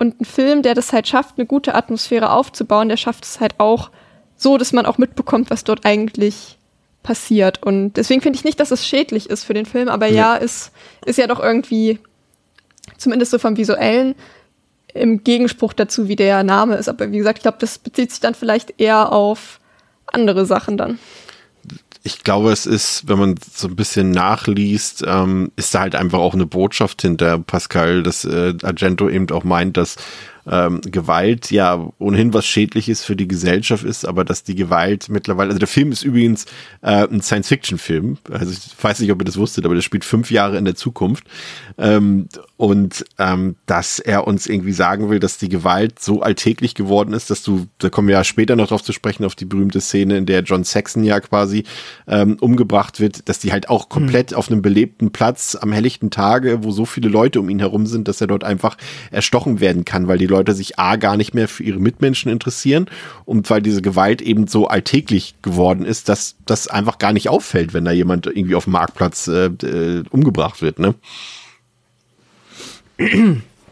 Ja, ich würde dann aber auch das, ähm, ja, nee, stimme ich zu und würde das auch so interpretieren, dass da halt dann auch der Titel des Films eher als ähm, Metapher für das, was im Film geschieht, zu lesen ist und weniger als ähm, Beschreibung dafür, wie der Film audiovisuell umgesetzt ist. Und wie fandst du den Look? Dann auch, ich finde den fantastisch. Also ich habe mich, ich genau alles, was ihr eigentlich gesagt habt. Die Figuren sind alle so cool. Ähm, wenn dann das erste Mal die zu viert da in diesem, ähm, ja, in der Unterkunft von Peter Neal sind mit dem äh, Detective Germani und sein, äh, dann noch seiner Kollegin, die sind alle, die haben alle so coole Anzüge und es sieht ja. alles so maßgeschneidert toll aus. Es ist echt. Ähm, Zum Pre-Miami Vice habe ich das Gefühl. Irgendwie. Ja, also das ist halt, keine Ahnung, wenn jetzt irgendwie, weiß ich nicht, so. Ich hatte das Gefühl, in amerikanischen Filmen, dann kam irgendwie der, hier Mensch vom FBI und der hat dann irgendwie halt so einen Anzug, der zwar nur zu groß ist und kommt da irgendwie um die Ecke und hat noch eine ne Kippe irgendwie im Mundwinkel und ist so, ja, ja äh, wo ist der Mörder? Und hier ist das dann halt so wirklich so ein, ähm, ja, komplett gestriegelter Mensch, der halt da äh, wie auf dem Laufsteg dann halt eigentlich nur seinem Job nachgeht und äh, das ähm, ja hat definitiv etwas sehr ähm, ansprechendes und der ganze Film auch. Dann hat auch natürlich ja generell das, was du eben meintest, dann dieses das Haus alleine, das ist so fantastisch von dem äh, Berti, der ähm, ja, was inszeniert ist. Das, in, das ist ich hab, audiovisuell richtig toll. Ich habe den, den Audiokommentar gehört von Alan Jones und er hat das ähm, auch so schön beschrieben, das Haus von Berti. Das ist, man hat das Gefühl, dass das Haus um die Dekoration herum aufgebaut wurde. Also Ja. dass quasi erst das Innendekor stand und dann erst die Wände und sowas hochgezogen wurden. Äh, dementsprechend wie quasi die Inneneinrichtung aufgebaut war. Das äh, war, war durchaus passend, fand ich. Also es ist alles irgendwie ähm, sehr stylisch, aber es ist jetzt auch keine Überraschung in dem Sinn. Ich glaube, wir haben das bei Phenomena damals gehabt. Ähm, da hatten wir, glaube ich, auch rausgelesen, dass da ja auch sehr viele ähm, ja, berühmte Leute aus der Modeszene ja auch ihre Klamotten untergebracht haben in den, in den Argento-Filmen, weil das war irgendwie schon, ja, man, man, man, man glaubt immer, dass, äh, oder man denkt heute vielleicht immer, dass diese, Szene, diese Filme äh, gar nicht so eine großen Dinge damals waren zu ihrer Zeit, aber es waren halt schon große Filme damals und wenn man da irgendwie seine Klamotten unterbringen konnte, war das natürlich auch eine gute Werbung, gerade wenn es irgendwie schöne Männer oder schöne Frauen irgendwie getragen haben. Aber man muss aber dazu sagen, es gibt einen geschmacklichen Fehlgriff in diesem Film und das ist dieser Frottee-Mantel, den Anthony äh, Franciosa trägt in dieser Einszene. Ich weiß nicht, ob ihr euch erinnert, das ist so ein, er trägt so ein, so ein beigen ähm, ähm, Anzug, nicht Anzug, äh, so ein Trenchcoat, aber der ist halt nicht aus, aus äh, dem Material, aus dem sonst so ein, so ein Mantel besteht, sondern so aus Frottee irgendwie, wie so, so ein Frottee-Handtuch. Das ist, äh, ich wusste auch die ganze Zeit nicht, ob er jetzt diesen Mantel trägt so als Art Bademantel, weil das war ja schon in seiner Unterkunft, ähm, aber irgendwie da habe ich das Gefühl gehabt, er würde jetzt auch damit auf die Straße gehen und sich eine Packung Zigaretten holen. Also ich war mir irgendwie nicht sicher. Also das war, war ein ganz äh, weirdes Ding auf jeden Fall.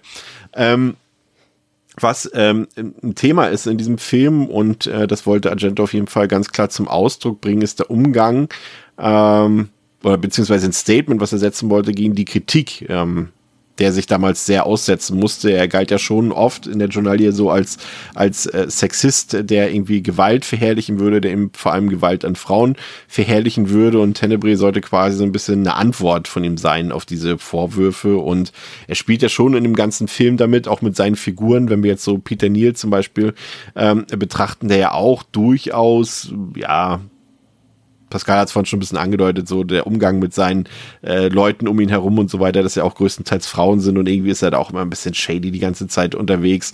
Und ähm, ja, auch die Mordmotive hier sind ja teilweise auch wieder misogyn und da sind so Sachen bei. Ich, ich weiß halt nicht genau, was, was Argento letztendlich irgendwie so richtig damit sagen will, weil es gibt ja auch zum Beispiel die Journalistin, die auch stirbt, die äh, beschuldigt äh, ja auch Peter Neal dem Sexismus dort und dann weiß ich, wusste ich wieder nicht so genau, ob er jetzt, ob er Peter Neal so ein bisschen autobiografisch angelegt hat, aber dann merkst du auch irgendwie wieder, dass es das auf jeden Fall nicht ist. Also es steckt irgendwie so ein bisschen drin, ähm, aber er hat halt zum Beispiel selbst im, im, im Interviews im Zuge des Films irgendwie gesagt, äh, da stand das, stammt das sehr äh, kritische Zitat von ihm, I like women, especially beautiful ones.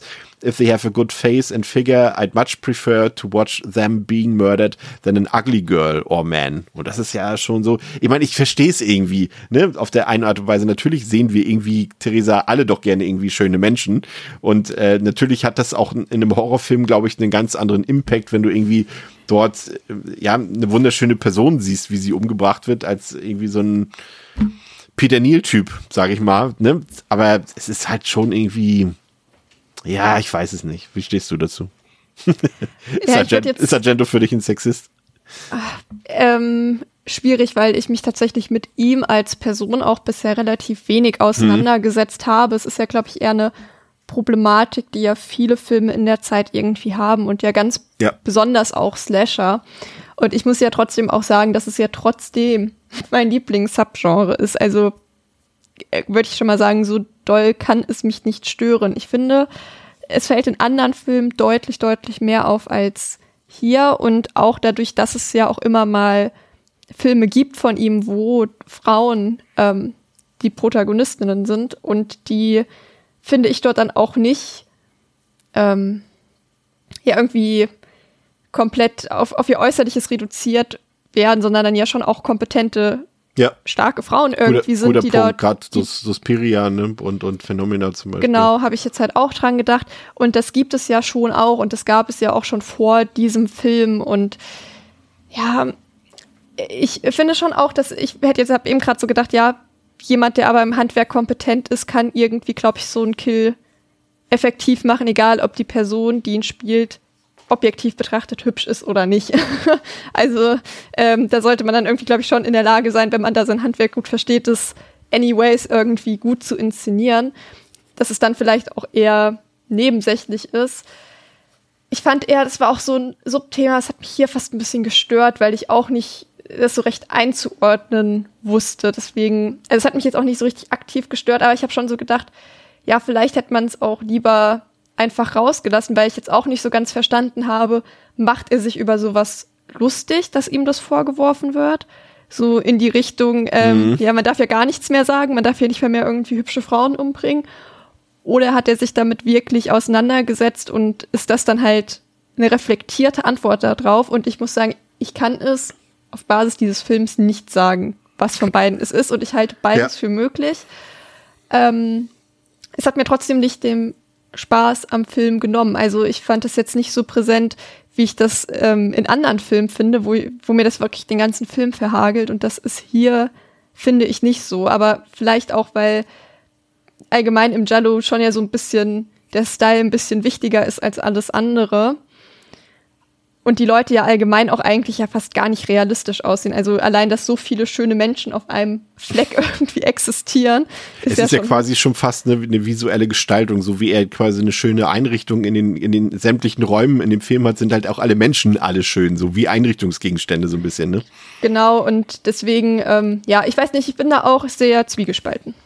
Ja, es ist, wir, wir haben ja die Diskussion hier auch schon öfter gehabt, ne, Pascal, äh, gerade so Slasher, Giallo, äh, kann man immer in beide Richtungen interpretieren. Ich habe das zum Beispiel eigentlich nie so wahrgenommen. Also äh, dieses Subgenre muss sich ja, oder dieses Subgenre müssen sich ja öfter diesen Vorwurf ähm, entgegenstellen. Und ich habe es eher immer so wahrgenommen, dass ich kein anderes Subgenre kenne, das Frauen so sehr in ein po A, positives Licht rückt und rücken ähm, und so in den Mittelpunkt stellt. Nicht? Ich meine, wir haben, ich sag mal, in, in 95 Prozent aller Slasher oder Gialli spielen irgendwie Frauen eine Hauptrolle oder die Hauptrolle und sind, wie Theresa es eben auch schon gesagt hat, meistens auch irgendwie ähm, mit mehr Funktionen ausgestattet, als nur gut auszusehen. Und von daher habe ich das auch immer nie so ganz verstanden. Aber auf der anderen Seite hast du hier, wenn du diesen Film anguckst, ne, auch, du hast sehr viele Frauenfiguren, aber wirklich zu sagen, hat von denen keine was oder irgendwie was zum Ausdruck zu bringen oder irgendeine Charakterisierung hat keine.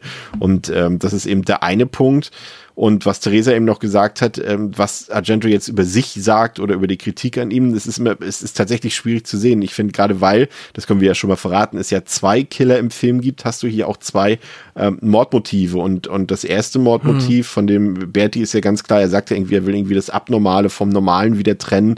Und seine Opfer sind ja auch in dem Fall zum Beispiel zwei äh, lesbische Frauen, die er für abnormal hält. Und äh, das ist ja noch irgendwie eine ganz andere Motivlage. Aber er bringt halt nur Frauen um, während ähm, Peter Neal als Killer ja eigentlich wahllos killt. Ne? Also da sind eher die Leute automatisch dran, von denen er sich bedroht fühlt oder von denen er glaubt, dass sie ihn irgendwie erwischen könnten. Und das ist dann egal, ob das Männer oder Frauen sind. Ne? Also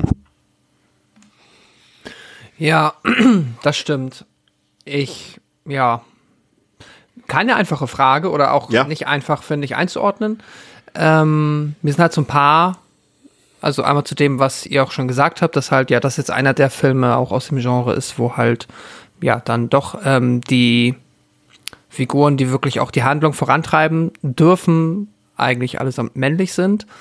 Und wenn dann, ähm, ja, weibliche Figuren auftauchen, dann halt entweder genau aus dieser verqueren Motivlage, sprich, wir haben zwei ähm, ja, lesbische Frauen, von der eine dann zum Opfer wird, dann haben wir eine Frau, die ja halt klaut und deswegen äh, offensichtlich ein Opfer wird. Und dann gibt's halt noch so diese Figuren wie die Assistentin von Peter Neal zum Beispiel, die dann ja auch, ähm, es ist, das, da habe ich so ein bisschen, muss ich so ein bisschen mit den Augen rollen, als es dann dort irgendwann zur ähm, möchtest du nicht irgendwie die Nacht bleiben? Es war so stressig. Und dann äh, beginnt das dann direkt mit einem Techtelmechtel, das sich irgendwie so selbstverständlich angefühlt hat.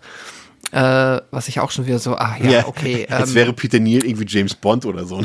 ja, genau, so als wäre sie einfach so, ich bin die Assistentin, ich bin professionell, aber selbstverständlich, wenn mein Chef mich fragt, ob ich hier übernachten möchte und dann ist die Tür zu, zwei Minuten später machen wir miteinander rum. Das ist ja auch vollkommen normal. So, deswegen arbeite ich auch für meinen Chef. Das ist da, da wahrscheinlich eine Mischung aus irgendwie aus der Zeit gefallen und finde ich schon so ein bisschen, ähm, ja, in der, in der Summe macht das das ein bisschen blöd, ja. Ja, das ist, äh, ne, das, man, ich finde auch immer, man kann das schwer beurteilen. Ich hätte jetzt zum Beispiel in allen anderen Filmen, die wir bisher von Argento besprochen haben, würde ich jetzt zum Beispiel diese Vorwürfe, mit denen er sich dort äh, konfrontiert sah, irgendwie konnte ich nie nachvollziehen in dem Sinne, weil wir haben eben, ne, Theresa, wir haben es gesagt, Phenomena, Suspiria, nur mal als Beispiele, haben wir in Anführungszeichen dieses, ich weiß, das sagt man ja auch eigentlich nicht dazu, aber ich glaube, es wissen alle, was gemeint ist, wenn ich sage, diese starke Frauenfigur ähm, und so weiter und so fort. Und ähm, hier wäre jetzt tatsächlich eher der Film, bei dem ich irgendwie sagen würde, okay, diese Kritik ist ein bisschen angebracht irgendwie, weil auch, ähm, ne, wir haben schon gesagt, die Frauen haben nicht viel zu tun hier, die tragen nicht, äh, wie Pascal schon gesagt hat, irgendwie nicht zur Auflösung bei oder, oder tun irgendwie aktiv was, also sie morden nicht, aber sie klären auch die Morde nicht auf, helfen irgendwie großartig nicht dabei ähm, und dienen eher irgendwie als Figuren, die, die den Männern zum Sex dienen müssen oder sie sind halt nackt zu sehen, ne? also entweder sind sie nackt zu sehen und selbst wenn sie angezogen sind,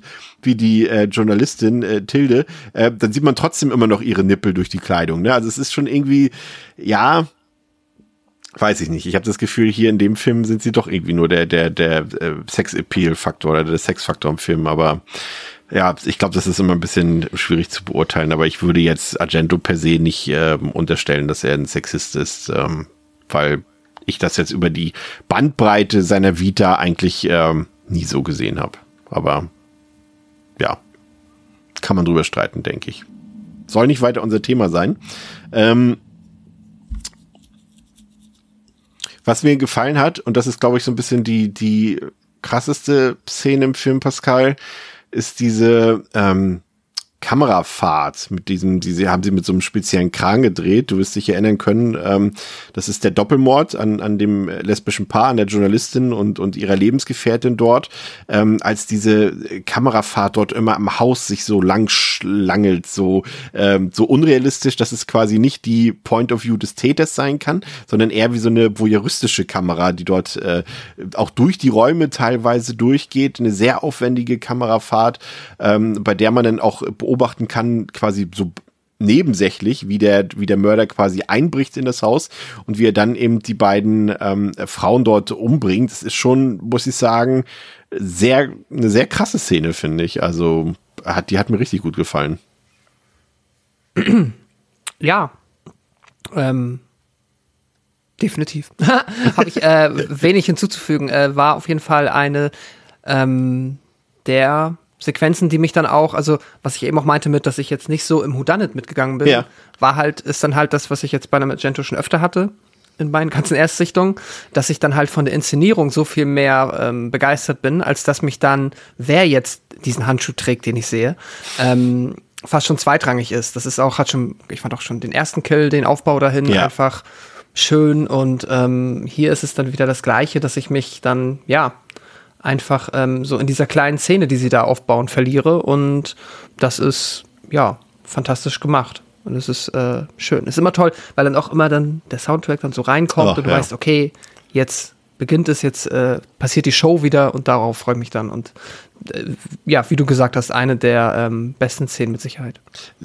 Show ist eine schöne Formulierung, ja. Gerade weil es halt wirklich immer so, du weißt halt immer genau, okay, jetzt geht's rund so und dann dazwischen, ich, ich verstehe das auch komplett, dieses Who Done It. Ich glaube, ähm, das liegt halt wirklich so ein bisschen daran, ähm, dass es für dich ähm, die Erstsichtung ist, glaube ich. Ich habe auch das Gefühl, dass man je öfter man den Film sieht, ist auch offensichtlicher wird, wer der Mörder oder wer die Mörder sind und sich da irgendwie gar nicht mehr so ein Mysterium ohnehin nicht mehr aufbaut und man eben wirklich, und das ist, glaube ich, Argento, das ist seine Show, dass er, glaube ich, auch ablenkt. Ich meine, wir haben ja auch hier schon oft festgestellt, dass er jetzt nicht der beste Geschichtenerzähler ist und auch nicht äh, die besten Drehbücher dort äh, vorliegen hat. Ähm, aber dass wie er es audiovisuell gestaltet eben immer das Aufregende daran ist und deswegen, ja, klar, und so eine Szene, die tragen komplett dazu bei. Und der erste Kill, gebe ich dir auch recht, der ist auch schon ziemlich cool und ich finde, ich glaube, das muss auch für die Leute damals sehr irritierend gewesen sein, weil ja das erste Opfer im Film die Anja Pironi ist und ihr erinnert euch, die hatten wir ja im Haus an der Friedhofsmauer von Fulci schon, aber sie war ja eben auch die, die Mutter quasi in Inferno und äh, wenn du sie dann quasi gefühlt in der ersten Szene des Films schon siehst ähm, und äh, sich dann herausstellt, dass es gar nicht der dritte Teil seiner Mutter-Trilogie ist, ich glaube, die Leute waren da schon ein bisschen ähm, irritiert davon. Vielleicht war das auch Absicht, dass er da so ein bisschen äh, gespielt hat. Ähm, aber ja, das ist äh, die, die Style over Substance, Theresa, ne? Du hast es vorhin schon gesagt, äh, das äh, steht im Vordergrund. Und auch an dem, an dem Kill an ähm, Tilde fand ich auch sehr beeindruckend, wie die Kamera einfach durch ihren Kragen hindurch ähm, fährt und dann der Kill geschieht. Also da sind so Sachen bei, auch ihre Freundin, die dort durch den Spiegel, ne, Argento-Motiv muss immer irgendwie Glas zerbrechen oder, oder Spiegel kaputt gehen und wie dann quasi das Cover-Motiv entstanden ist des Films, äh, wie ihre Kehle aufgestützt wird. Also ich muss schon sagen, das gehört schon mit zu den, zu den coolsten Kills überhaupt, finde ich, die man hier in dem Film vorfinden kann, oder? Ja, auf jeden Fall. Also da haben sie sich echt ein paar gute Sachen einfallen lassen und dann halt auch eben mit so einer besonderen und halt auch irgendwie fast schönen Inszenierung. Ja. Also da bemerkt man halt einfach, okay, das er konnte der dann halt auch einfach echt gut äh, und dem halt noch auch so einen gewissen Kniff zu geben, dass jetzt nicht so ist, ja, okay, eine aufgeschnittene Kehle. Ich meine, das ist jetzt auch prinzipiell erstmal nicht das Kreativste, was man tun kann, aber es schafft es dann halt, es so zu inszenieren, dass man doch denkt, okay, doch, das ist ganz schön cool und ich habe das so noch nicht vorher gesehen. Und das finde ich schon echt auch richtig beeindruckend. Und ähm, was ich jetzt mal irgendwie so ein bisschen zu dem Whodunit-Kram sagen wollte, mhm. ich habe da tatsächlich weder beim ersten Mal noch jetzt drüber nachgedacht. Ich wusste tatsächlich nicht mal mehr, wer der Killer oder die Killer sind, obwohl ich den Film ja schon gesehen hatte. Aber ich glaube auch, weil ich schon auch die Erfahrung gemacht habe, dass es im Giallo eigentlich die meiste Zeit echt egal ist, vor allem bei Argento. Also, dass die Auflösung eigentlich eh auch immer ein bisschen quatschig ist und ein bisschen irgendwie halt, wie gesagt, einfach egal. Und ich glaube, das letzte Mal bin ich da auch so bei Deep Red, den habe ich damals mit einer Freundin gesehen, dermaßen auf die Schnauze gefallen, weil wir die ganze Zeit so mitgerätselt haben und dann kam die Auflösung und wir waren so, ja, okay, das hätte man nicht wissen können, das hätte man sich echt sparen können, sich darüber überhaupt Gedanken zu machen. Und deswegen ist es bei mir auch so, dass ich das mittlerweile eher so als Erfahrung mitnehme und gar nicht großartig drüber nachdenke, wer das jetzt gewesen sein könnte, weil in allermeisten Fällen die Auflösung eh ja sehr zurechtgebogen ist. Hier kannst du aber tatsächlich drauf kommen. Also hier sind sehr viele äh, äh, ja, Pferden quasi gelegt, dass du drauf kommen kannst. Und ich finde es spannend, weil ich glaube, da sind wir uns sogar einig, dass es, äh, wenn wir sagen, dass es uns egal ist, ähm, wer hier am Ende der Killer ist. Oder Pascal, du hast es gesagt, wer, wer am Ende quasi äh, in den Handschuhen drin steckt. Es war übrigens Dario Argento wieder, der hier in den Handschuhen gesteckt hat. Zumindest äh, was die Hände in den Mordsequenzen angeht. Ähm, aber ich habe trotzdem das Gefühl, das weiß ich jetzt tatsächlich nicht, ich habe es auch nicht irgendwie nachgelesen, dass die sich schon viele Gedanken dabei gemacht haben, irgendwie über die Auflösung und was kann die Leute schockieren oder äh, wie können wir hier einen spannenden Reveal bieten und, und ein Mysterium. Und äh, das tut denen, glaube ich, weh, wenn, Pascal, wenn wir sagen, dass uns das egal ist. Ich glaube, die haben sich super viele Gedanken darüber gemacht. Das ist ja auch vollkommen in Ordnung. Ich bin ja auch eigentlich immer ein großer Fan von Whodunits und äh, gerade so alles, was jetzt auch in jüngster Vergangenheit ähm, gab es ja wieder so diesen kleinen Agatha Christie Boom ja. ähm, mit Filmen, die es besser und vielleicht weniger gut gemacht haben, aber ich äh, freue mich über jeden Versuch und ähm, trotzdem ist es dann halt einfach in diesem Kontext, äh, es ist ja nicht mal negativ gemeint, es ist ja nicht mal, ähm, ich sag ja nicht mal, dass es äh, schlecht gemacht ist auf dieser Ebene, sondern einfach nur, dass dafür bin ich halt nicht gekommen. So, das ist dann halt einfach nicht das, ähm, ja, weshalb ich äh, mich auf einen Argento freue aus äh, ja, der guten Phase seines Schaffens, den ich noch nicht kenne. Was ich ähm, spannend fand, ist ähm, die Darstellung Roms, weil normalerweise, wenn man so Filme sieht, die in Rom spielen, dann siehst du halt immer diese ganzen alten, ähm, ehrwürdigen Gebäude, sei es irgendwie das Kolosseum oder all diese Sachen halt aus dem, aus dem alten Rom quasi. Und das bekommst du hier im Film gar nicht zu sehen. Ich glaube, das hat ein bisschen damit zu tun, dass der Film, auch wenn es überhaupt keinen interessiert, dass der Film fünf Jahre in der Zukunft spielt. Ähm, aber ich glaube, damit wollte Argento einfach ein bisschen die moderne Seite Roms darstellen und eben nicht dieses übliche begehbare Museum, sage ich mal. Und ich finde das schon irgendwie auffällig. Also mir ist es zumindest aufgefallen, dass du Rom halt irgendwie nicht so siehst, wie du es in jedem anderen Film siehst, sondern es wirklich ähm, ja wie eine moderne Metropole wirkt. Und das äh, fand ich irgendwie besonders, Theresa. Ich weiß nicht. Also wenn ich Rom höre, denke ich an was ganz anderes, als uns dieser Film hier präsentiert. Ja, so einer Touri-Sicht schon, aber gleichzeitig ist er ja auch irgendwie nicht als Touri da. Deswegen finde ich das nur konsequent, dass der jetzt nicht in irgendwelchen Museen und großen Plätzen da rumhängt. Ähm, ergibt eigentlich sehr, sehr viel Sinn und dass der da vermutlich dann eher sich eine schicke, moderne äh, Unterkunft irgendwie sucht, obwohl natürlich so ein ganz altes Hotel vielleicht auch was wäre, aber ähm, ja, entsprechend finde ich das schon auch irgendwie passend, weil er ist ja auch ein wohlhabender Mann, der sich in diesen Kreisen bewegt und wir treffen auf andere wohlhabende Menschen und dann finde ich das auch irgendwie schlüssig, dass die in modernen Häusern leben. Und wie gesagt, wenn du dort wohnst, ähm, dann tummelst du dich ja auch nicht an solchen Orten. Also so Touri-Hotspots, die meidet man ja auch in der Regel als Einheimischer oder wenn die Eltern einmal im Jahr zu Besuch kommen, klappert man die ab und das war's. Aber ja, es ist schon, ich habe auch eigentlich vergessen, dass er in Rom spielt. Es spielt im Grunde genommen auch keine Rolle. Mhm. Wie gesagt, es ist halt der Blade Runner des Giallo, wenn man so will, ne? Zumindest das, was man, was sich Argento dabei gedacht hat. Das hat mich wirklich ein bisschen irritiert.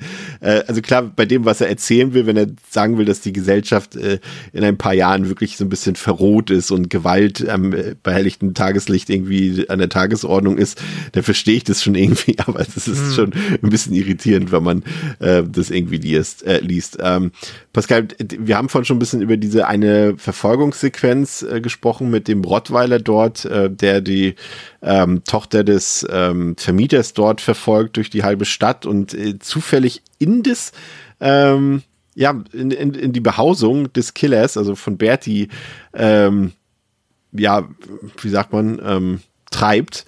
Und auch das ist ja. wieder kurios, äh, dass der, der Mörder einfach nicht irgendwie so in, eine, in so einem tiefen, irgendwie in so einem Keller verließ oder sowas wohnt, sondern der hat einfach hier so eine riesengroße, äh, so ein Apartmenthaus dort, komplett luxuriös. Es ist auch komplett, der Vorgarten komplett ausgeleuchtet. Äh, wenn man so will, hätte man hier quasi den Mörder im Prinzip im Telefonbuch finden können, ne? Ja, ja. das stimmt. Das ist definitiv ungewöhnlich, ja. Ähm, davon ab, sonst halt, wie eben auch schon gesagt, ich äh, ist definitiv die Lieblingsszene für mich im Film, mhm. diese ganze Sequenz mit der, ähm, ja, nennen wir sie mal die Hundeverfolgungsjagd. Ähm, weil ich war wirklich beeindruckt, wie viel, ja, wie konsequent und wie viel Mühe sich offensichtlich gemacht wurde, das auch so lang quasi aufrechtzuerhalten, dass halt, äh, ja, die junge Frau von diesem Hund bedroht wird. Am Anfang auch vielleicht noch ein bisschen selbst verschuldet, weil sie den Hund nicht direkt in Ruhe lässt. Ich glaube, das Dann war aber, früher, früher ein fieser Jumpscare übrigens, als der Hund das erste Mal laut bellt an dem Zaun da.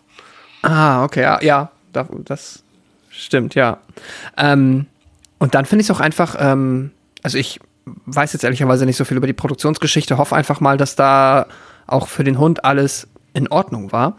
Ähm, nehmen wir mal an, das war so, dann finde ich es äh, sehr, einfach sehr beeindruckend und gelungen, wie sie diesen Kampf halt dann auch zwischen ihr und dem Hund inszeniert haben. Ich ja. nehme an, dass der Hund einfach nur energisch gespielt hat und die das dann halt so ein bisschen ähm, quasi geactet hat, dass so, ne, wenn er dann immer wieder ankommt und dann irgendwie auf sie zugeht, äh, das finde ich wirkt äh, erschreckend realistisch, finde ich sehr beeindruckend. Und dann hört's, dann ist sie halt im Haus und dann sind hinten diese fantastischen äh, Glasziegel oder diese, ja, etwas dickeren Glasscheiben, die so in den Hintergrund gehen. Und dann siehst du auf einmal im Hintergrund wieder diesen Hund auftauchen. Der gibt nicht auf, ne? Während, naja, und, und dann springt er da wieder so hoch, mega athletisch, irgendwie zwei Meter hoch. Und auf einmal hast du schon wieder diese Bedrohung. Und das ist einfach, ähm, ja, äh, wie gesagt, ich äh, hoffe einfach, äh, dass das auch damals für den Hund alles in Ordnung war. Einfach ein äh, sehr talentierter Schauspielhund. Äh, das war cool. Und natürlich halt einfach, wie das alles optisch aussieht. Also dieses, dieser eine Shot, wenn sie ähm, quasi an dem Pool ist und diesem Pool sind diese seltsamen, naja, was heißt seltsam, aber diese sehr, ähm, ja, kunstvoll stilisierten weißen Würfel. Und wie das ausgeleuchtet ist mit dem Pool im Ja. Vordergrund und im Hintergrund das Haus, das ist wieder so, ja, keine Ahnung, every frame a painting, so, das ist äh, wirklich krass schön einfach.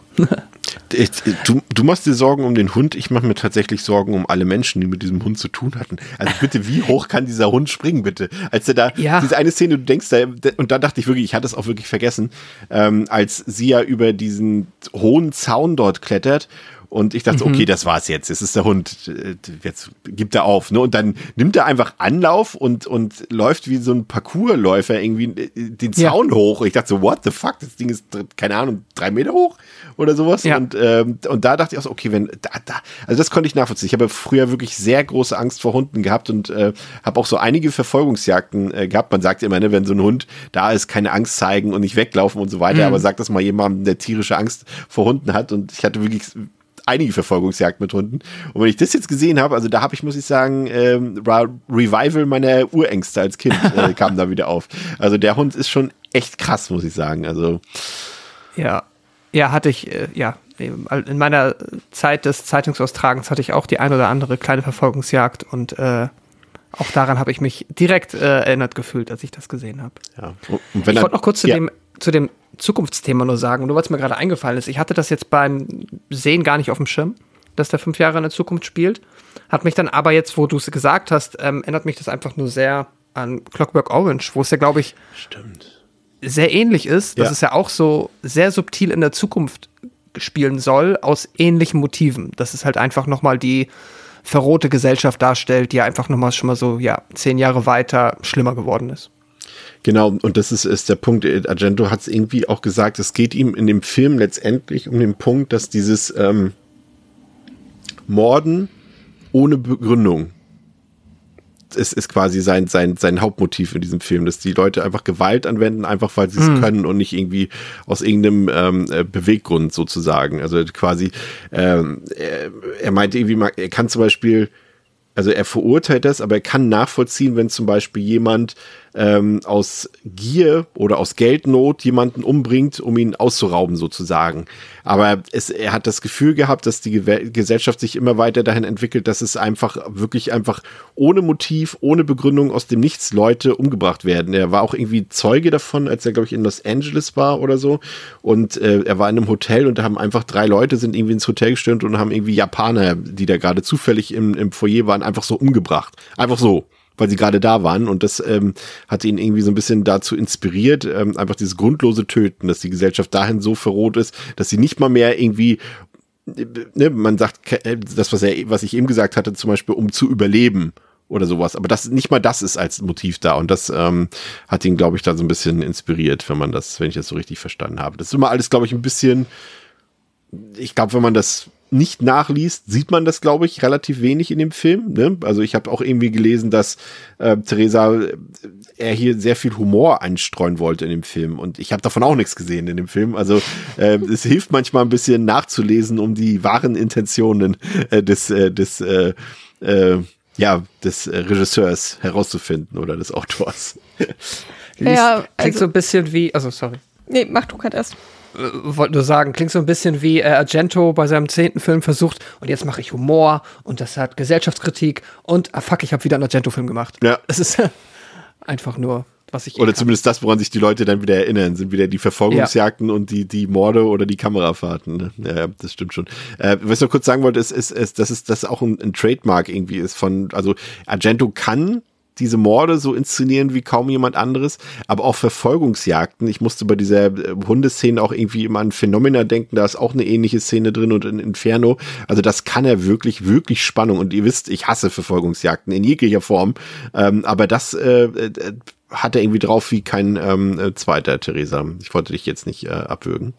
Ja, also erstmal dieses, diese ganze Sache mit diesem Jahr, die Gesellschaft verkommt und so, ich finde, das ist so ein dermaßener Boomer-Tag, der mich richtig nervt. Ja, aber Das ist so 1982. wie, ja, es ist so wie immer irgendjemand so, äh, ja, also meine Generation ist die letzte, die noch weiß, wie man sich benehmen kann. wie man jemanden tötet. Oh mein Gott, es fuckt mich so dermaßen ab, wenn so Leute so kommen, ja, die Jugend von heute und bla bla bla, keinen moralischen Kompass mehr, die können sich alle nicht benehmen. Also bei mir war das noch ganz anders und ich könnte da jedes Mal dermaßen kotzen, weil ich es so bescheuert und unreflektiert finde, weil das irgendwie ja das ist, was glaube ich seit Jahrtausenden gefühlt alle Leute über nachkommende Generationen sagen. Und ich glaube halt, man nimmt es halt mit steigendem Alter irgendwie alles anders wahr. Und ich glaube, das ist halt viel mehr das Phänomen, als es halt tatsächlich, ähm, das jetzt so viel schlimmer wird irgendwie. Und deswegen ist es so ein Motiv oder so, was ich irgendwie einfach immer komplett schwachsinnig finde. Und auch wenn mir damit irgendjemand kommt, irgendwie, ja, irgend- also da könnte ich immer kotzen, ne?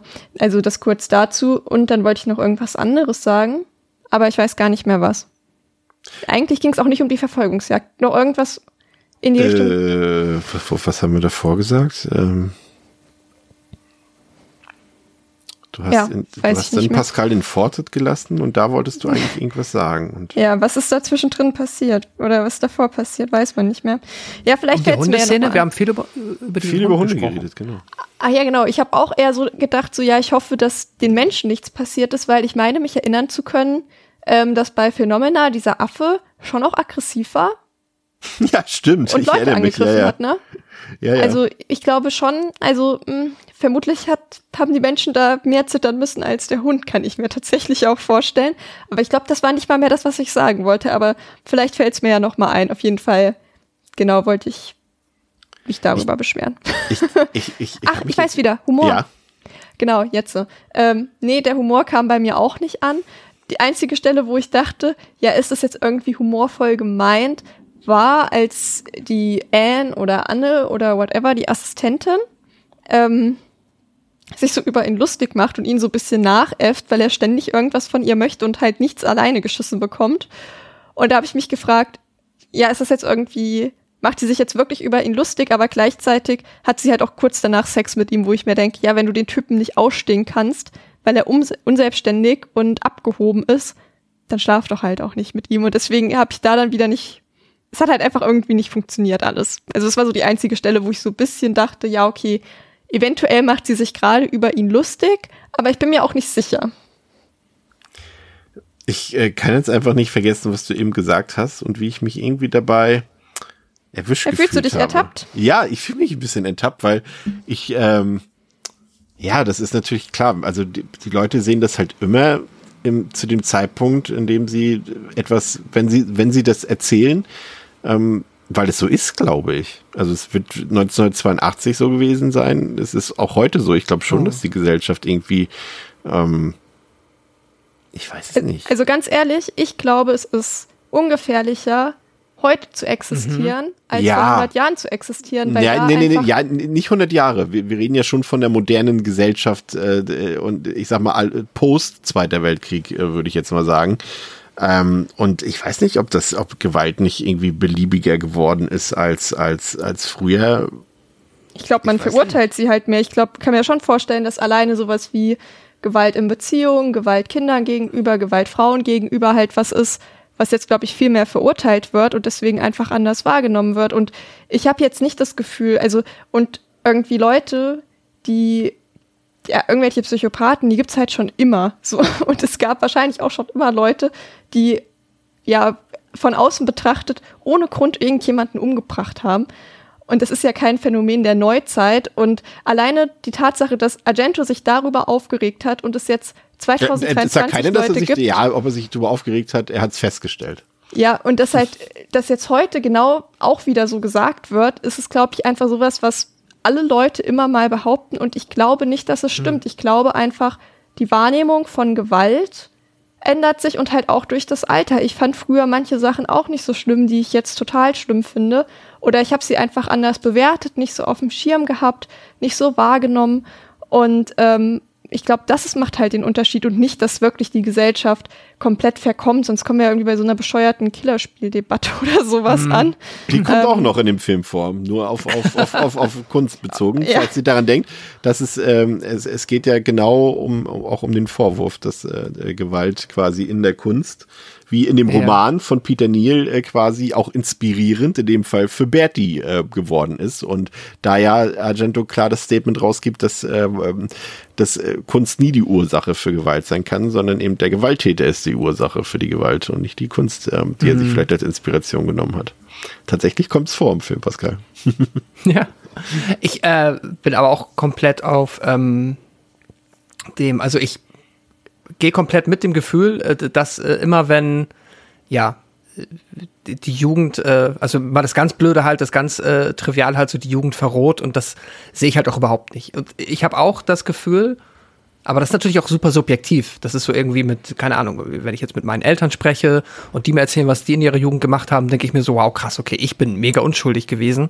Und irgendwie bei uns hat niemand, ich habe keine Ahnung, gefühlt, wenn mir die, wenn mir meine Eltern oder die Menschen aus der Generation meine Eltern erzählen, dann waren die jeden Freitag, wenn sie irgendwie in der Kneipe waren, dann haben sich da dreimal Leute geprügelt, aber auch richtig mit einer gebrochenen Nase. Das habe ich in meiner kompletten Jugend und im jungen Erwachsenen-Dasein, glaube ich, nie erlebt. Das kann natürlich auch komplett subjektiv sein. Vielleicht habe ich mich einfach in äh, anderen Kreisen bewegt, als es äh, die Menschen getan haben, von denen ich diese Geschichten erzählt habe. Und äh, jetzt quasi aus meiner sehr eigenen äh, Erwachsenenrolle bin ich halt auch eigentlich meistens nur krass beeindruckt davon, wie äh, viel weiter gefühlt jetzt Menschen sind, die, keine Ahnung, 18 sind, als wie ich es mit 18 war. Und das kann natürlich auch komplett subjektiv und ver verschoben sein einfach ähm, und vermutlich ist es alles vergleichsweise vergleichbar am Ende des Tages. Ähm, ich weiß nicht, aber das war auch, glaube ich, noch 1982 nicht das Thema. Was jetzt mir noch eingefallen ist, nur wo ihr gerade darüber gesprochen habt, ähm, in Bezug auf, ob einfach es mehr Gewalt in der Gesellschaft gibt, die halt auch wahllos ist. Ich nehme an, dass da spätestens halt seit Columbine und das, das halt wirklich gerade in den USA halt ähm, diese, ja, ähm, quasi ja, Mass-Shootings, die halt äh, regelmäßig passieren, dass die halt einfach zugenommen haben, dass da, glaube ich, auch einfach nochmal so ein äh, Eindruck entsteht, der aber jetzt vielleicht in der großen Summe, ob wir jetzt irgendwie alle verroht sind und gew gewalttätiger sind als vor 40 Jahren, ähm, das vielleicht ein bisschen verzerrt, das Bild. Ich glaube, es know. liegt auch vielleicht einfach daran, durch die, dadurch, dass die, die mediale Darstellung einfach umfangreicher ist, glaube ich, du bekommst einfach mehr mit, glaube ich, ne? Sachen, die du vielleicht irgendwie vor 40 Jahren, die jetzt nicht in jeder Zeitung gestanden hätten, steht heute in jeder Zeitung. Und ich glaube einfach, dass Gewalt und ähm, Gewaltverbrechen einfach omnipräsenter sind, glaube ich, für uns. Ne? Ich meine, sowas wie, nur mal jetzt als Beispiel, ohne jetzt irgendwie äh, da, über das Thema an sich reden zu wollen, aber wenn du jetzt irgendwie ähm, Kriegsgeschehen sowas. Ne? Du hast früher halt, hast du mal gesehen, äh, kann ich mich erinnern, irgendwie Jugoslawienkrieg, äh, wenn ähm, dort irgendwie mal Panzer irgendwo gerollt sind oder äh, eine Rakete irgendwo eingeschlagen hat, hast du vielleicht in den Nachrichten gesehen.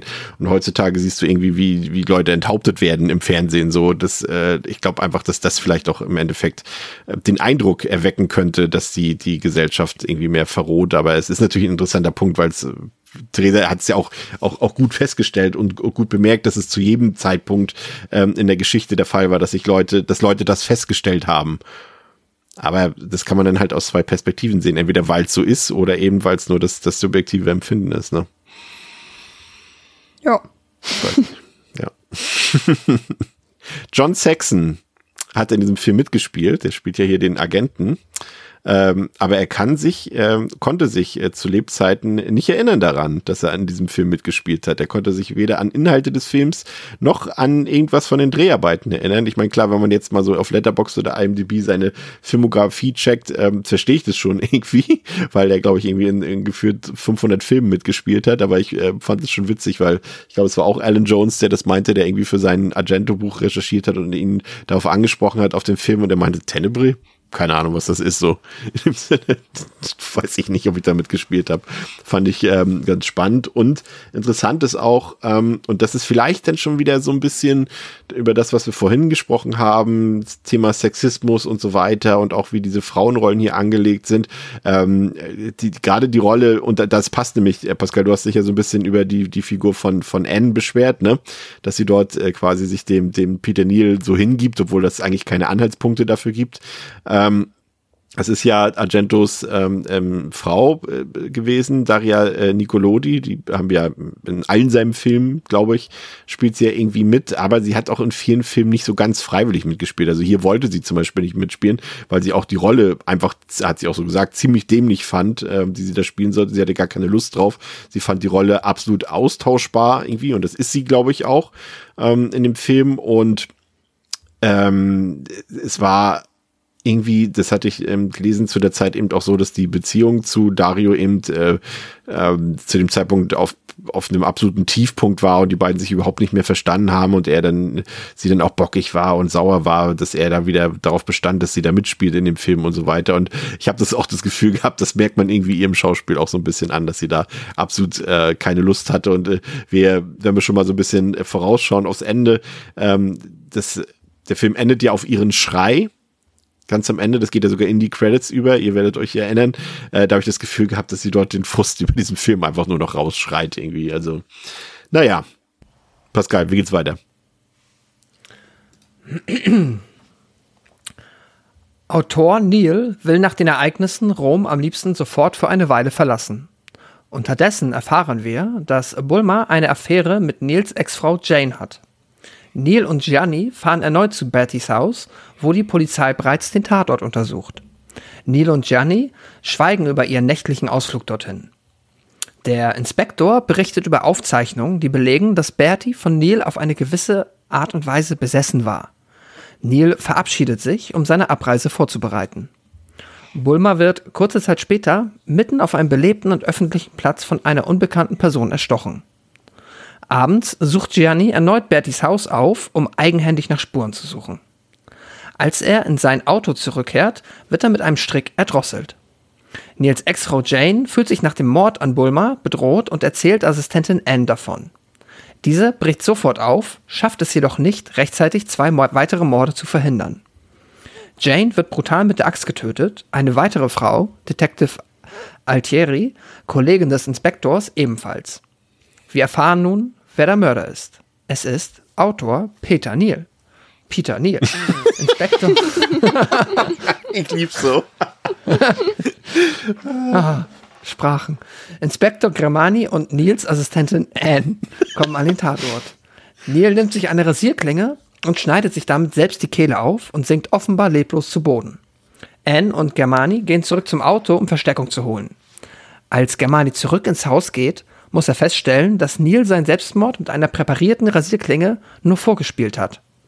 Stattdessen steht dieser plötzlich hinter ihm und schlägt mit einer Axt zu. Anne hört verdächtige Geräusche und rennt ebenfalls zum Haus, in dem Neil, in dem Neil schon auf sie wartet. Doch Glück im Unglück. Anne wird versehentlich, wirft versehentlich eine große Skulptur mit scharfen und riesigen Dornen um, die Peter Neil durchbohren und töten. Ähm, ja, wir haben, danke, wir haben über eine Sache noch gar nicht geredet und das sind ähm, die Flashbacks, die es in dem Film äh, gibt, die am Anfang noch recht wenig Sinn ergeben und auch etwas äh, ja, seltsam wirken und äh, die später dann immer mehr Sinn ergeben.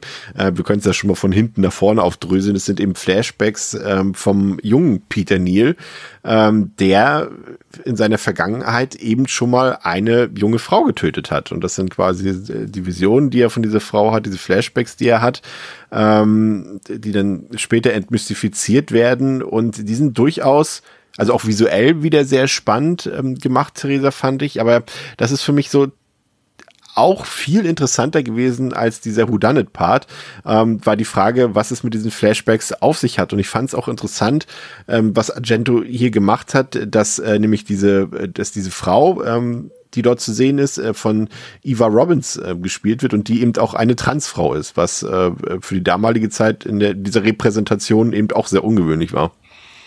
Mhm, das wusste ich tatsächlich jetzt nicht.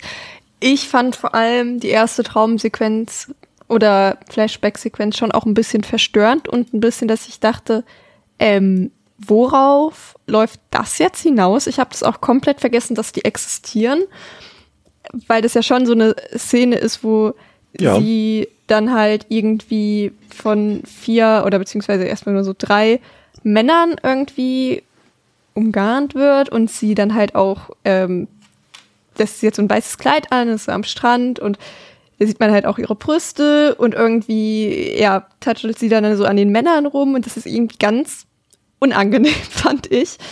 Ähm, weil man halt auch nicht weiß, worauf läuft's hinaus. Weil das irgendwie schon so mit diesen drei Männern dort für mich eher eine bedrohliche Szene war, als irgendwie eine, die dann auch eine gewisse Erotik ausstrahlen konnte, Mhm. dass ich mir eher als dachte, oh je, Er spielt Ja. damit so ein bisschen, ne? ja, mal schauen, was hier jetzt passiert. Und ähm, im Grunde genommen passiert dann erstmal gar nichts. Zumindest in der, also doch, dass sie dann halt den Peter, was wir zu dem Zeitpunkt nicht wissen, dass er das ist, ja wirklich demütigt im Grunde genommen und mit ihrem Schuh, praktisch ihren Schuh in seinen Mund drückt, als er auf dem Boden liegt. Also schon auch sowas sehr, ja, von oben herab, eine krasse Machtgeste irgendwie.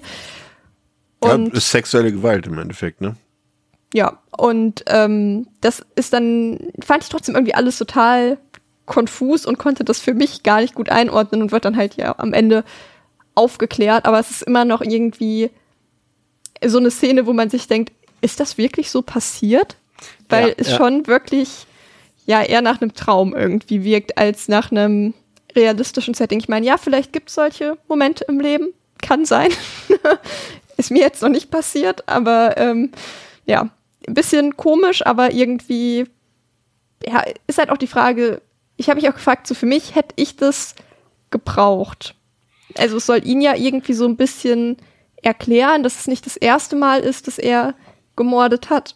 Gleichzeitig habe ich mich gefragt, ob es nicht ein Vorwand war, um diese Szenen irgendwie in den Ich Film zu frage mich, basteln. warum er nicht als im, im Kreise der Verdächtigen war mit seiner Ja, das- Hintergrundgeschichte. Das habe ich mich gefragt die ganze Zeit.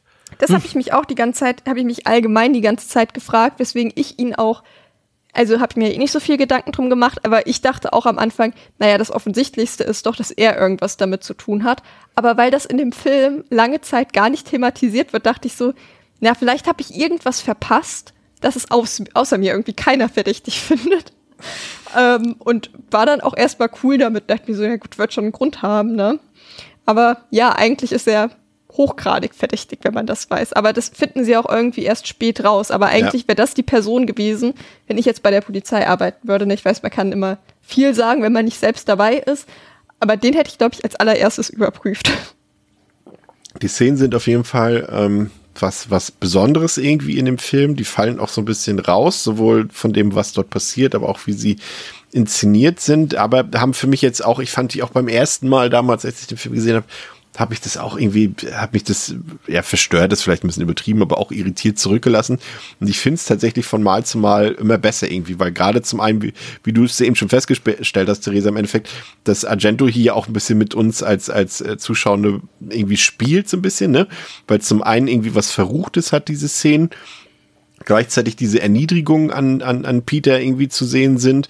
Und äh, es hat auch so ein ganz, ganz komische Vibes, so unangenehm auf jeden Fall einfach. Und ähm, das, das finde ich, ähm, verfehlt die Wirkung einfach auch nicht. Und ich fand es auf jeden Fall äh, durchaus interessant und ja, gibt der Figur von, von Peter äh, retrospektiv natürlich dann auch immer noch so ein bisschen Feedback. Wie fandst du das, ähm, Pascal?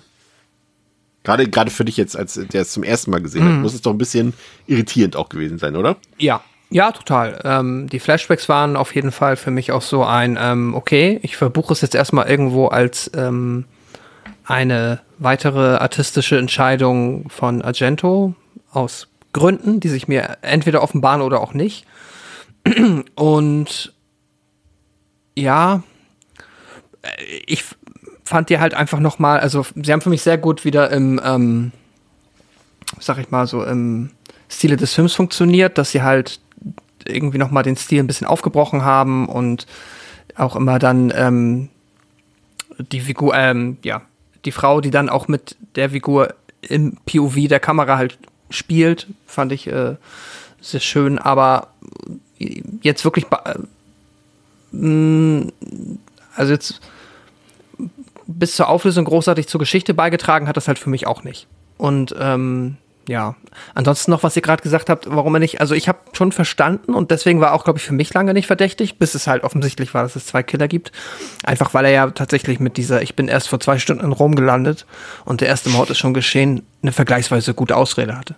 Ich, ich frage mich halt, inwiefern, wir haben es jetzt schon gesagt, dass es zwei Killer gibt, inwiefern das die Leute damals umgehauen hat. Ich meine, das ist ja quasi das, was Scream irgendwie auch mal besonders gemacht hat, irgendwie 1996. Ne? Da waren wir auch alle so baff und dachten so, what? Es gibt hier einfach zwei Killer so.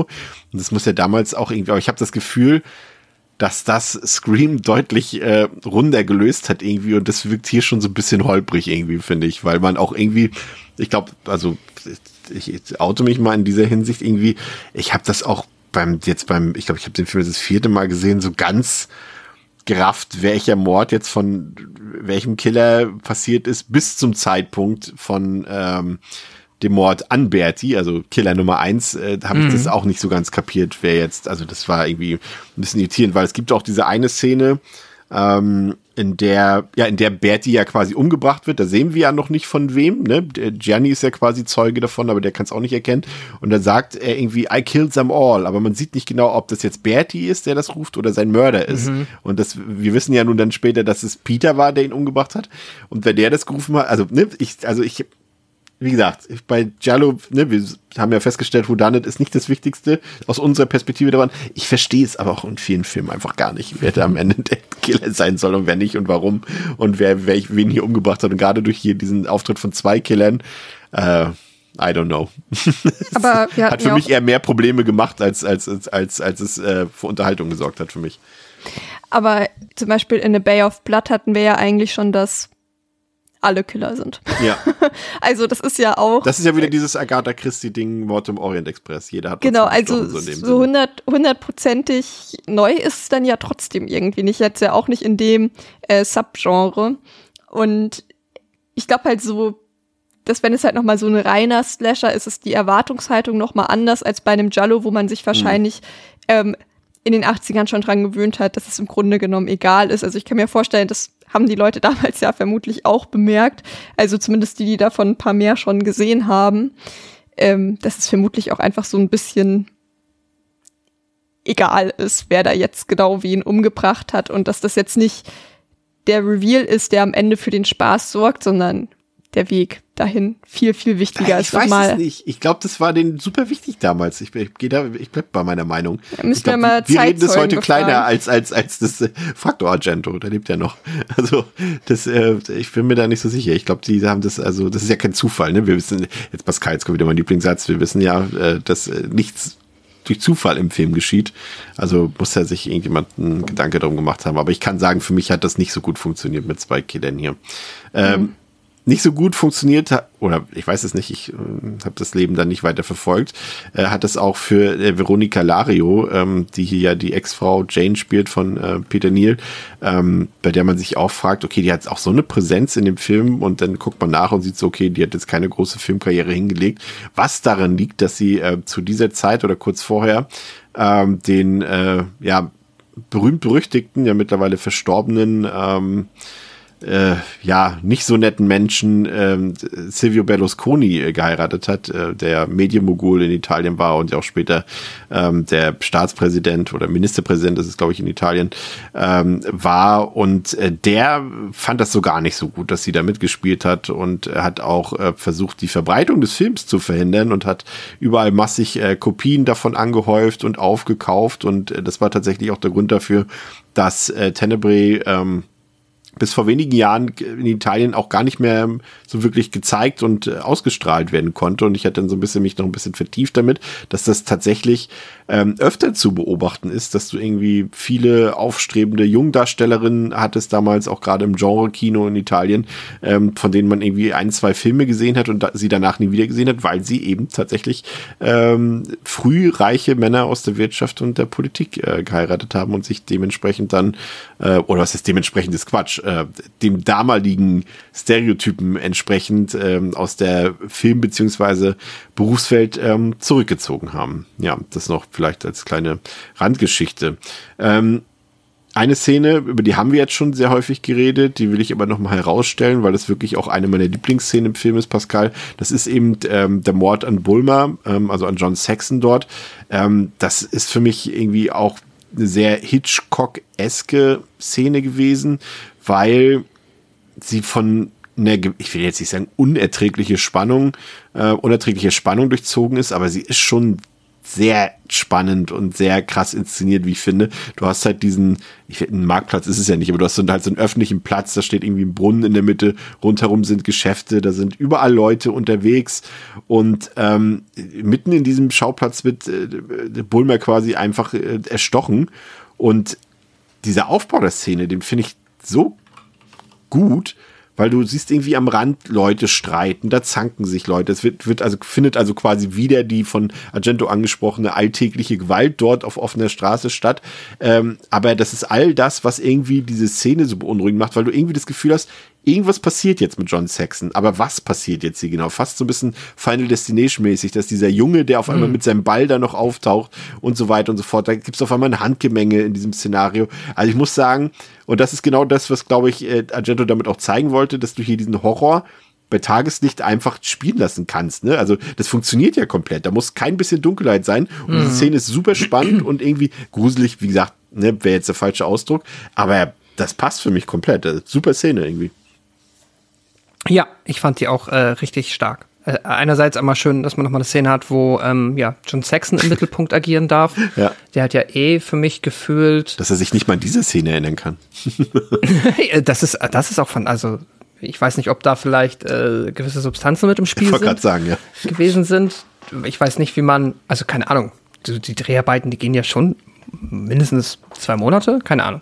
Ähm, interessant, dass man äh, sowas aus seinen Erinnerungen tilgen kann. Naja, aber auf jeden Fall ist eine, die Tatsache, dass er dabei ist, äh, cool, weil er hat schon, finde ich, ja, vielleicht so ein bisschen mit dem ähm, Giuliano Gemma, der den Detective Germani spielt, so für mich die meiste und eindringlichste Ausstrahlung einfach. Und er hat auch einfach halt das Gesicht, man kennt es und der ist halt dann, ähm, ja, es ist eine, ein Schauspieler, den ich dann gerne spielen sehe.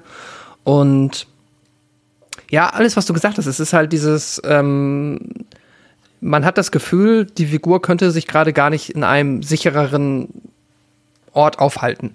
So, weil ich meine, wenn jetzt nicht wirklich jemand halt komplett ähm, quasi in, im Bewusstsein, dass man jetzt auch geschnappt wird, äh, mit einer Waffe dann auf dich zugeht, dann dürfte mir eigentlich niemand mich auf offener Straße einfach so ermorden.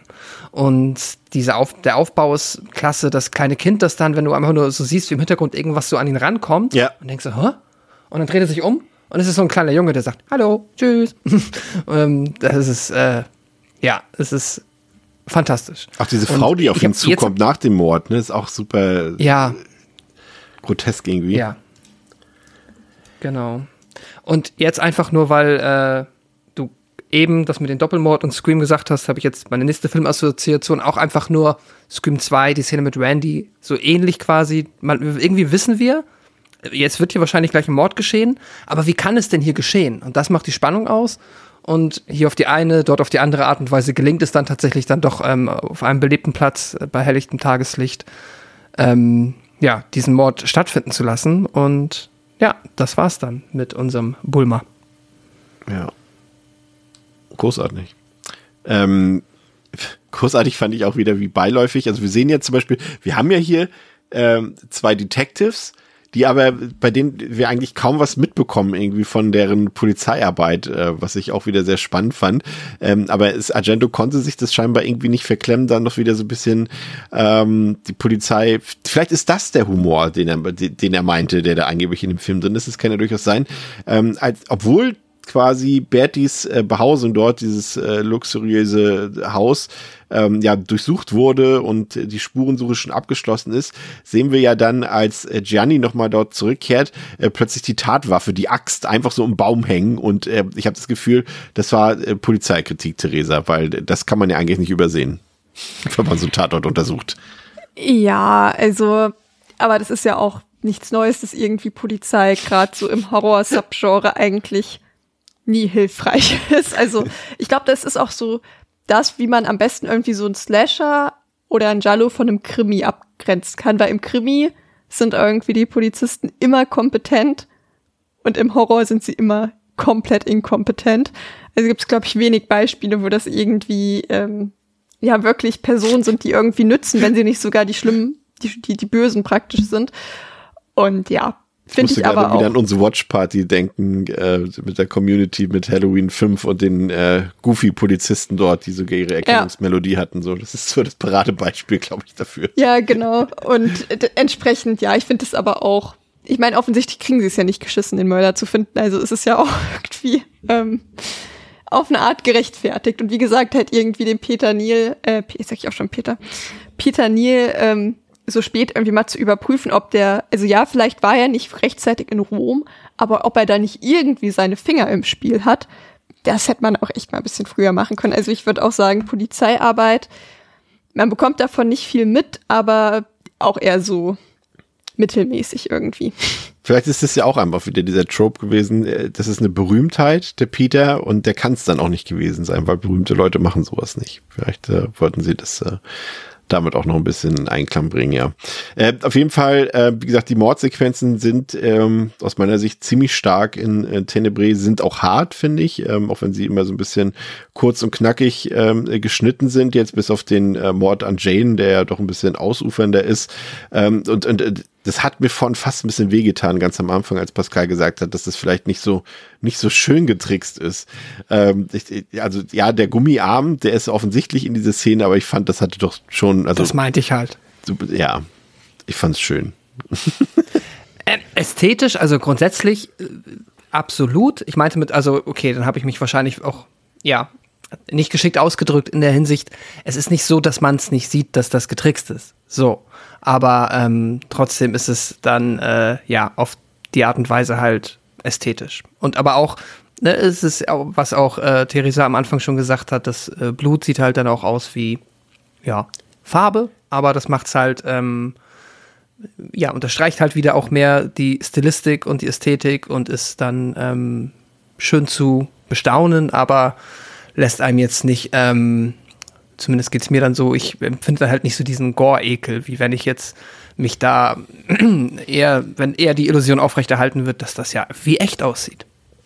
Ich, ich glaube, sie haben wahrscheinlich das Rot echt noch mal nochmal neu angemischt dort irgendwie, oder nicht neu angemischt, extra so angemischt, glaube ich, dass es auf die, also ne, auf die Helligkeit sozusagen, hm. da als, als krasser Kontrast nochmal, weil ich finde, das äh, hat schon einen gewissen Impact. Also wie gesagt, wie du schon sagst, es hat jetzt nicht diesen, diesen Ekelgore oder sowas oder Ekelsplatter drin, aber es hat schon irgendwie, finde ich, macht es einen Eindruck, wenn einfach plötzlich dieses rote, krass rote Blut irgendwie dort an die, an die cremefarbenen oder, oder weißen äh, Kleider ja. oder Wände ja. und so weiter oder Möbel Möbel spritzt, das hatte nochmal einen äh, durchaus ja, schönen Impact irgendwie. Das fand ich auch ähm, wunderbar, gemacht. Irgendwie. Und ich fand, wie gesagt, den Trick, klar, man sieht den Arm dann irgendwie ähm, äh, auch vorher schon, als sie am Tisch sitzt, komischerweise. Ähm, aber ich fand es jetzt nicht schlecht getrickst. Also für 1982, äh, für einen italienischen Film fand ich es eigentlich soweit in Ordnung. Ähm, ich habe aber trotzdem das Gefühl gehabt, dass diese ganze Erzählung zum Ende hin, was der Film uns da irgendwie noch ähm, vielleicht für Fährten oder finden oder so weiterlegen will, ich fand es ein bisschen komplex und ein bisschen kompliziert irgendwie und das auch unnötig, dass da noch so viele Figuren am Ende dabei waren und äh, man auch gar nicht, das war, ist ja glaube ich auch Teil dieser Szene, ne, weil man ja am Ende auch denkt, ähm, ich glaube, nee, wer denkt das? Ähm, jetzt muss ich mal kurz zusammenrechnen, als, also Jane wird ja umgebracht und dann kommt ja, das ist ja die äh, Detective, ähm, wie heißt sie? Ähm, Altieri. Altieri. Ja, genau, Altieri. die dort quasi reinkommt und umgebracht wird und am Boden liegt. Und es kommt ja dann, wer kommt dann nochmal rein und überlegt erst, ob das jemand anderes ist? Ich weiß es gar nicht mehr, wer das war. Also es war ah. auf jeden Fall so dargestellt, dass die Figur, die reinkommt, selber erst nicht wusste, wer da am Boden liegt. Ja, aber das sind doch, dann kommen doch nur noch äh, Germani und N. Stimmt, aber wie, was sollte denn, was sollte Germani denn denken, wer das ist? Oder bin ich jetzt einfach falsch? Nee, wir hm. sollten denken, dass es Anne ist. Ach so, genau, so war's, genau. genau. Und da genau. erst äh, dadurch, da, wenn er die Leiche da anhebt oder den Kopf dreht, sehen wir, wer es ist, genau, sowas. Ja. Ähm, und äh, das war mir irgendwie ein bisschen zu viel. Ich finde, das ist, das hätte irgendwie, die Erzählung hätte zum Ende ein bisschen schlanker sein können, was die Figuren angeht und auch die Handlungsorte angeht. Ich fand es ein bisschen umständlich irgendwie. Ich weiß nicht, wie es euch da ging, aber der Weg zum letzten Setpiece, der hat mir nicht so ganz gefallen. Ja, also ich fand generell, dass es ja ein paar zu viele Figuren generell sind, gerade tatsächlich auch bei den Frauenfiguren, die alle so ein bisschen blass bleiben, wo man sich zum Teil auch fragt, warum sind die überhaupt in dem Film? Also ja, als Kanonenfutter offensichtlich. Aber zum Beispiel die, die von dem ähm, Hund gejagt wird. Ja, also irgendwie, ich habe auch, da muss man einmal wirklich so einen halben Satz nicht hinhören und man weiß nicht mal, was sie überhaupt für eine Daseinsberechtigung hat, sagen Also ganz mal. ehrlich, als ich Und gelesen habe, so dass das die Tochter vom Vermieter ist, dachte ich so, Ja. ach so, okay. Ja, und irgendwie macht, kümmert sie sich dann da, weil irgendwas, also irgend, irgendwas ist da mit so einem Schalter, das, also ich weiß es nicht, wenn man denkt, das ist jetzt, also einfach alles ganz, ganz komisch. Und auch dieser Typ, der ihn dann da durch die Gegend fährt, dieser Jüngere, wo man sich auch so Jenny, ja. zwischenzeitlich den fragt, fand ich aber nett. Was, was exakt machst du hier? Also, was er ist uns? italienischer Assistent. Ja. Er hat eine, eine, eine Assistentin Aber- und einen italienischen Aber das stimmt, wenn Assistent. man, wenn man nicht explizit nachliest, welchen Beruf jetzt jede Figur dort hat, dann Ja. könnte könnte man die austauschen. Zum Beispiel die Detective Altieri oder Assistentin N. Das hat jetzt für mich überhaupt keinen Unterschied gemacht in dem, was sie dort im Film aktiv tun. Und äh, Therese, du hast- es schon gut gesagt. Also teilweise sind da Figuren drin, die, ich meine, das äh, haben wir heute auch in jedem Horrorfilm, ne? dass da Figuren eingeführt werden, nur um zu sterben sozusagen. Also das will ich jetzt nicht Tenebrae explizit vorwerfen, aber es ist schon ein bisschen ulkig. Bei, bei Gianni weißt du auch nicht, ist der, ja- der könnte jetzt auch äh, Detective Germani sein oder sowas. Das macht irgendwie im Endeffekt überhaupt keinen Unterschied für den Film. Ob der nun, was, was, äh, agententechnisch macht er doch gar nichts, assistententechnisch. Ja, oder auch. Der hilft ihm ja nicht beim Schreiben oder so. Also, Nee, er geht einmal ja. Klamotten einkaufen. ja. Ja, das ist wichtig. Ja, aber auch ansonsten so, also auch die, dann dieser Subplot mit der Ex-Frau von ihm, also wo man sich auch denkt, es macht irgendwie alles nur verwirrender und trägt halt dann nicht dafür bei, dass die, dass die Auflösung halt irgendwie einen weghaut. Und wie gesagt, für mich war das jetzt auch nicht so relevant, deswegen würde ich das jetzt nicht so stark gewichten. Aber es gab schon so Momente im Film, wo ich mir dachte, wer exakt ist das eigentlich und was macht Ja. diese Person hier? Und äh, dann habe ich halt ganz oft gedacht, ich habe an irgendeiner Stelle nicht richtig aufgepasst, obwohl ich mir schon sicher war, dass ich eigentlich gut aufgepasst habe. Aber ich bin mittlerweile zu dem Schluss gekommen, dass ich glaube, ich habe gut aufgepasst. Es wird einfach nur nicht sonderlich gut und detailliert irgendwie erklärt. Ähm, ich habe mich auch zum Beispiel so, also gefragt, die mit dieser Ex-Frau, die ähm, Die, die Also- Affäre hat mit Bulmer. ja, dass die ihm dann irgendwie am, am äh, Flughafen auflauert, ist total komisch. Und da habe ich mich gefragt, ja, weiß die das vielleicht auch? Und Naja, warum fährt das, die jetzt nur das sollst ihre du denken, Affäre? Aber, aber das sollst du denken, aber statt äh, tatsächlich ist es ja er, der ihr auflauert.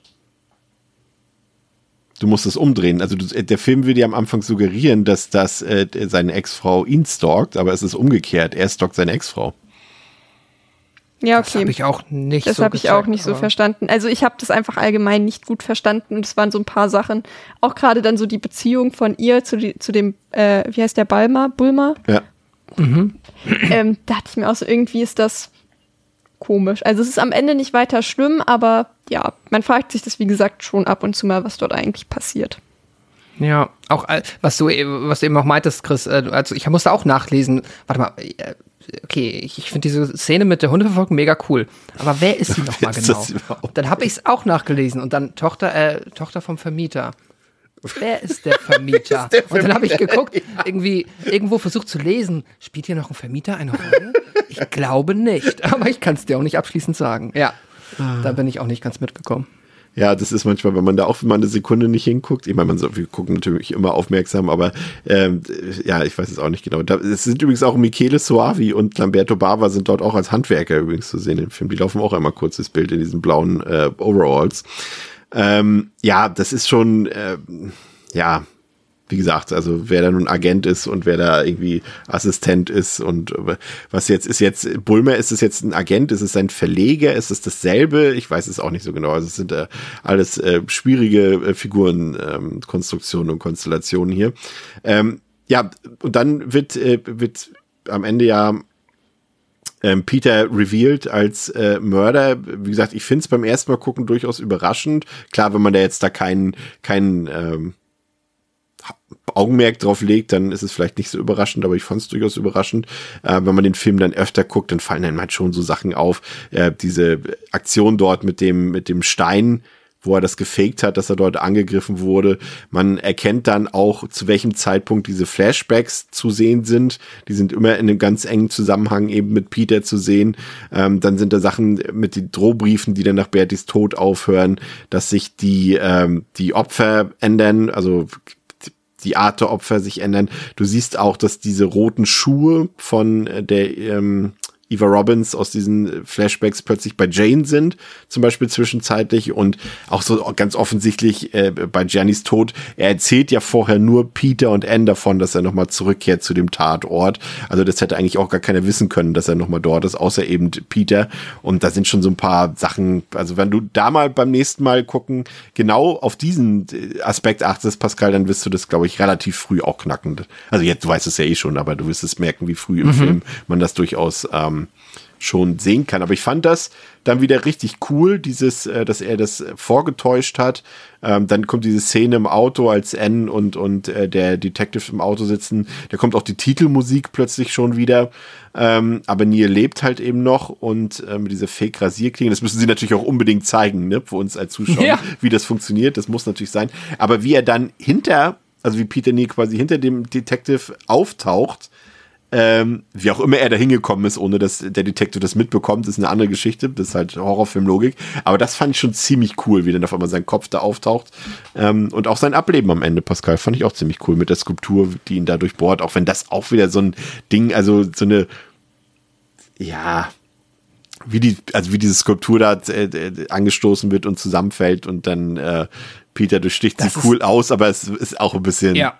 komisch, ne? Äh, äh bin mir ganz sicher, das ist einfach wirklich wahrscheinlich, ich kann mir vorstellen, vielleicht war das irgendwo ein Prop, stand irgendwo rum und man dachte sich, ey, das wäre doch mega stylisch, wenn diese Statue am Ende Peter Neal tötet. Ähm, und jetzt drehen wir das rückwärts. Wie machen wir das, dass diese Statue, also muss sie dahin und dann die Tür? Okay, dann kriegen wir es hin. Da, ähm, aber da bin ich auch, äh, gilt für mich auch, ja, Rule of Cool. Das muss dann keinen Sinn ergeben. Hauptsache, äh, es ist spannender, als wenn sie ihm, keine Ahnung, eins über den Kopf haut oder ein Messer in den Herz sticht. Das ist, äh, ist schon nice. Und ja, die Szene, die ist äh, wirklich, äh, die du eben angesprochen hast, wenn wir halt, wir sehen quasi Full Frontal den ähm, Detective Germani da stehen und er guckt nach unten und dann bewegt er sich nach unten und es ist seine Silhouette hat perfekt halt äh, Neil verdeckt und er taucht halt einfach auf, als wäre er quasi ja, als wie eine zweite Haut, die von ihm abgezogen ist. Das ist, ähm, ohne dass das äh, audiotechnisch jetzt irgendwie noch zum Jumpscare geworden ist, ist das, finde ich, glaube ich, an sich genommen die gruseligste Szene im Film, weil die einfach wirklich, wirklich gut aussieht und die ist, ähm, ja, habe ich gelesen, auch öfter noch mal, ähm, wird die öfter noch mal zitiert, einfach weil die, äh, ja, schon so wahrscheinlich so ein bisschen da einfach in die Filmgeschichte dann eingegangen ist. Ja. Und ja, und, und ich finde auch diesen eindrucksvoll, diesen Schrei am Ende von Daria Nicolodi, die das halt sich in die Credits mit reinzieht. Das ist auch schon ganz cool ähm, gemacht irgendwie. Ja, Theresa, wie ja. stehst du jetzt nun zu dem Film? Was ist dein Resultat? Hat sich, hat sich das gelohnt, dass wir das in dein Jelly-Fieber hier eingebaut haben? zu welcher Bewertung kommst du? Ähm, ich bleibe bei meinen vier Sternen, die ich dem auch vorher schon gegeben habe. Und ich hatte halt Lust, vor allem den halt zu gucken, weil ich weiß, als ich den geguckt habe, dachte ich mir, ja, das ist so ein Jallo, der einfach alles hat, was ich mir wünsche von einem guten Jallo. wo man irgendwie nicht viel zu meckern hat. Es ist halt auch kein 5 von 5 Film, wo man denkt, oh, das ist jetzt sowas Besonderes und das beschäftigt oder dieses Gefühl von dem Film habe ich vielleicht noch so mehrere Stunden oder vielleicht noch einen Tag auch in den Knochen. Also ich finde so also ja, und aber es ist einfach so ein Film, über den man nicht viel meckern kann. Und worüber wir jetzt noch gar nicht geredet haben, ist der Score, der ja. fantastisch ist und der wirklich ganz, ganz, ganz wunderbar ist. Und ich habe mir den danach auch noch runtergeladen und habe den jetzt ein bisschen gehört ähm, weil ich ihn so super fand. Das ist ja auch, auch, ganz weird, ne? Das ist äh, nicht Goblin, aber es ist Goblin, ähm, weil äh, der Drummer nicht dabei war. Deswegen ähm, ist es halt äh, kein Goblin-Credit, weil es nicht komplettes Goblin da war, aber man hört halt den. Obwohl ein bisschen anders klang der Sound schon, finde ich, als, als ältere Goblin-Sachen, weil es so diese, diese kühle, diesen kühlen Sound der 80er Jahre irgendwie noch mit oben drauf hat. Aber ja. ich fand den auch fantastisch, den Score, ja. Ja, und das lieb ich ja generell sehr. Es macht, hat mir auch sehr, sehr Spaß gemacht und immer wenn der kam, war ich so richtig am Mitweiben mit dem Kopf und dachte mir so, oh yes, genau deswegen bin ich hier. Ja, und es gibt irgendwie eine ja, mehr oder weniger sinnvolle Handlung, das hat man aber auch schon schlechter gesehen. Man hat irgendwie ja so ein Wannabe-Touch von Erotik da so ein bisschen drin. Man hat ähm, coole Kills, also am Ende ja auch, also halt auch eben mit, ja, auch einfach alles. So die ganze Inszenierung und die Optik, wie die Leute aussehen, vor allem aber wie die Häuser aussehen, das mag ich eigentlich am liebsten von, also mein Traum ist es irgendwann, in einem Haus zu wohnen, das aussieht, als wäre es aus einem Dario Argento-Film. Und wenn ich irgendwann mal reich sein sollte, werde ich auf jeden Fall ähm, mir einen Inneneinrichter suchen und dann werde ich mit dem ein paar Filme gucken und zeigen. und so möchte ich leben. Ähm, und ich mag einfach diesen ganzen Vibe, der auch so ein bisschen glamourös ist, aber gleichzeitig ja auch dann wieder so ein bisschen schmierig und eklig und eigentlich gar nicht mal oder ja halt irgendwie dann doch so was Düsteres hat, obwohl es irgendwie alles oberflächlich so glamourös ist. Und ich mag den einfach sehr, sehr gerne. Es ist nicht alles komplett rund, aber es ist, finde ich, so ein richtiger Prototyp Jado für mich. Ja, finde ich auch. Das ist die quasi so ein bisschen die Giallo-Rezeptur auf, auf Perfektion getrimmt von Argento, was er ja auch schon mal gemacht hat mit ähm, The Bird. Ähm, äh, The Bird. So, bin ich blöd? Wer ist der Film? Ähm, Welches? Welchen meinst du denn? Argentos alter Film. The Bird and the Crystal Plumage. Äh, with the Crystal Plumage. So, da hat er das ja auch schon mal äh, äh das äh, Giallo-Thema quasi äh, perfekt umgesetzt. Und ähm, ja, ich finde, es ist letztendlich so ein bisschen eben das Schlusswort des Genres, weil danach kam eben quasi nichts mehr, was irgendwie noch war. Aber das war halt spannend, weil es eigentlich vorher schon mal als auserzählt galt, aber er hier nochmal quasi einen oben drauf gesetzt hat. Ist ja für viele irgendwie der letzte gute Argento-Film. Da würde ich allerdings nicht mitgehen, weil, also meine Phänomena-Liebe ist ja allseits bekannt, aber ich finde, er hat so, er hat diesen, diese, diese Spielart, die wir alle mögen, nochmal zugänglicher gemacht. Ich finde, Tenebrae ist einer der, der zugänglichsten äh, Jelly überhaupt ähm, und auch einer der unterhaltsamsten irgendwie. Und das ist, glaube ich, das, was, was ihm dort am besten gelungen ist, dass er den Spaß so richtig reingebracht hat in den Film, weil ich finde, der ist super kurzweilig ähm, und macht irgendwie Spaß, ja. Und äh, wie gesagt, über die audiovisuelle Inszenierung haben wir, glaube ich, alles gesagt. Es ist halt top-notch. Ähm, ich finde hier und da, wie gesagt, die Erzählung halt ein bisschen holprig.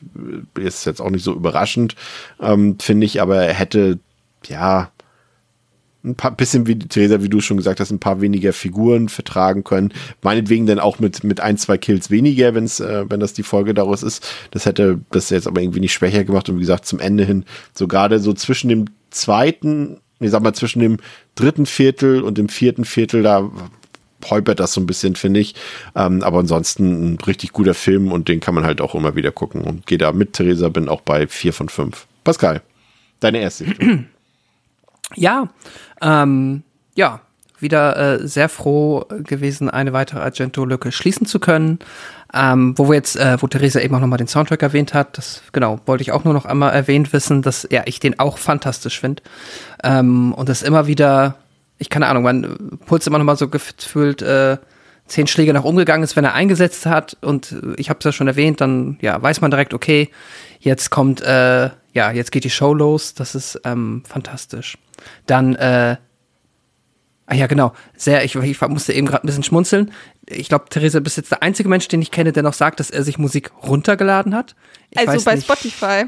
Ach so, okay, alles klar.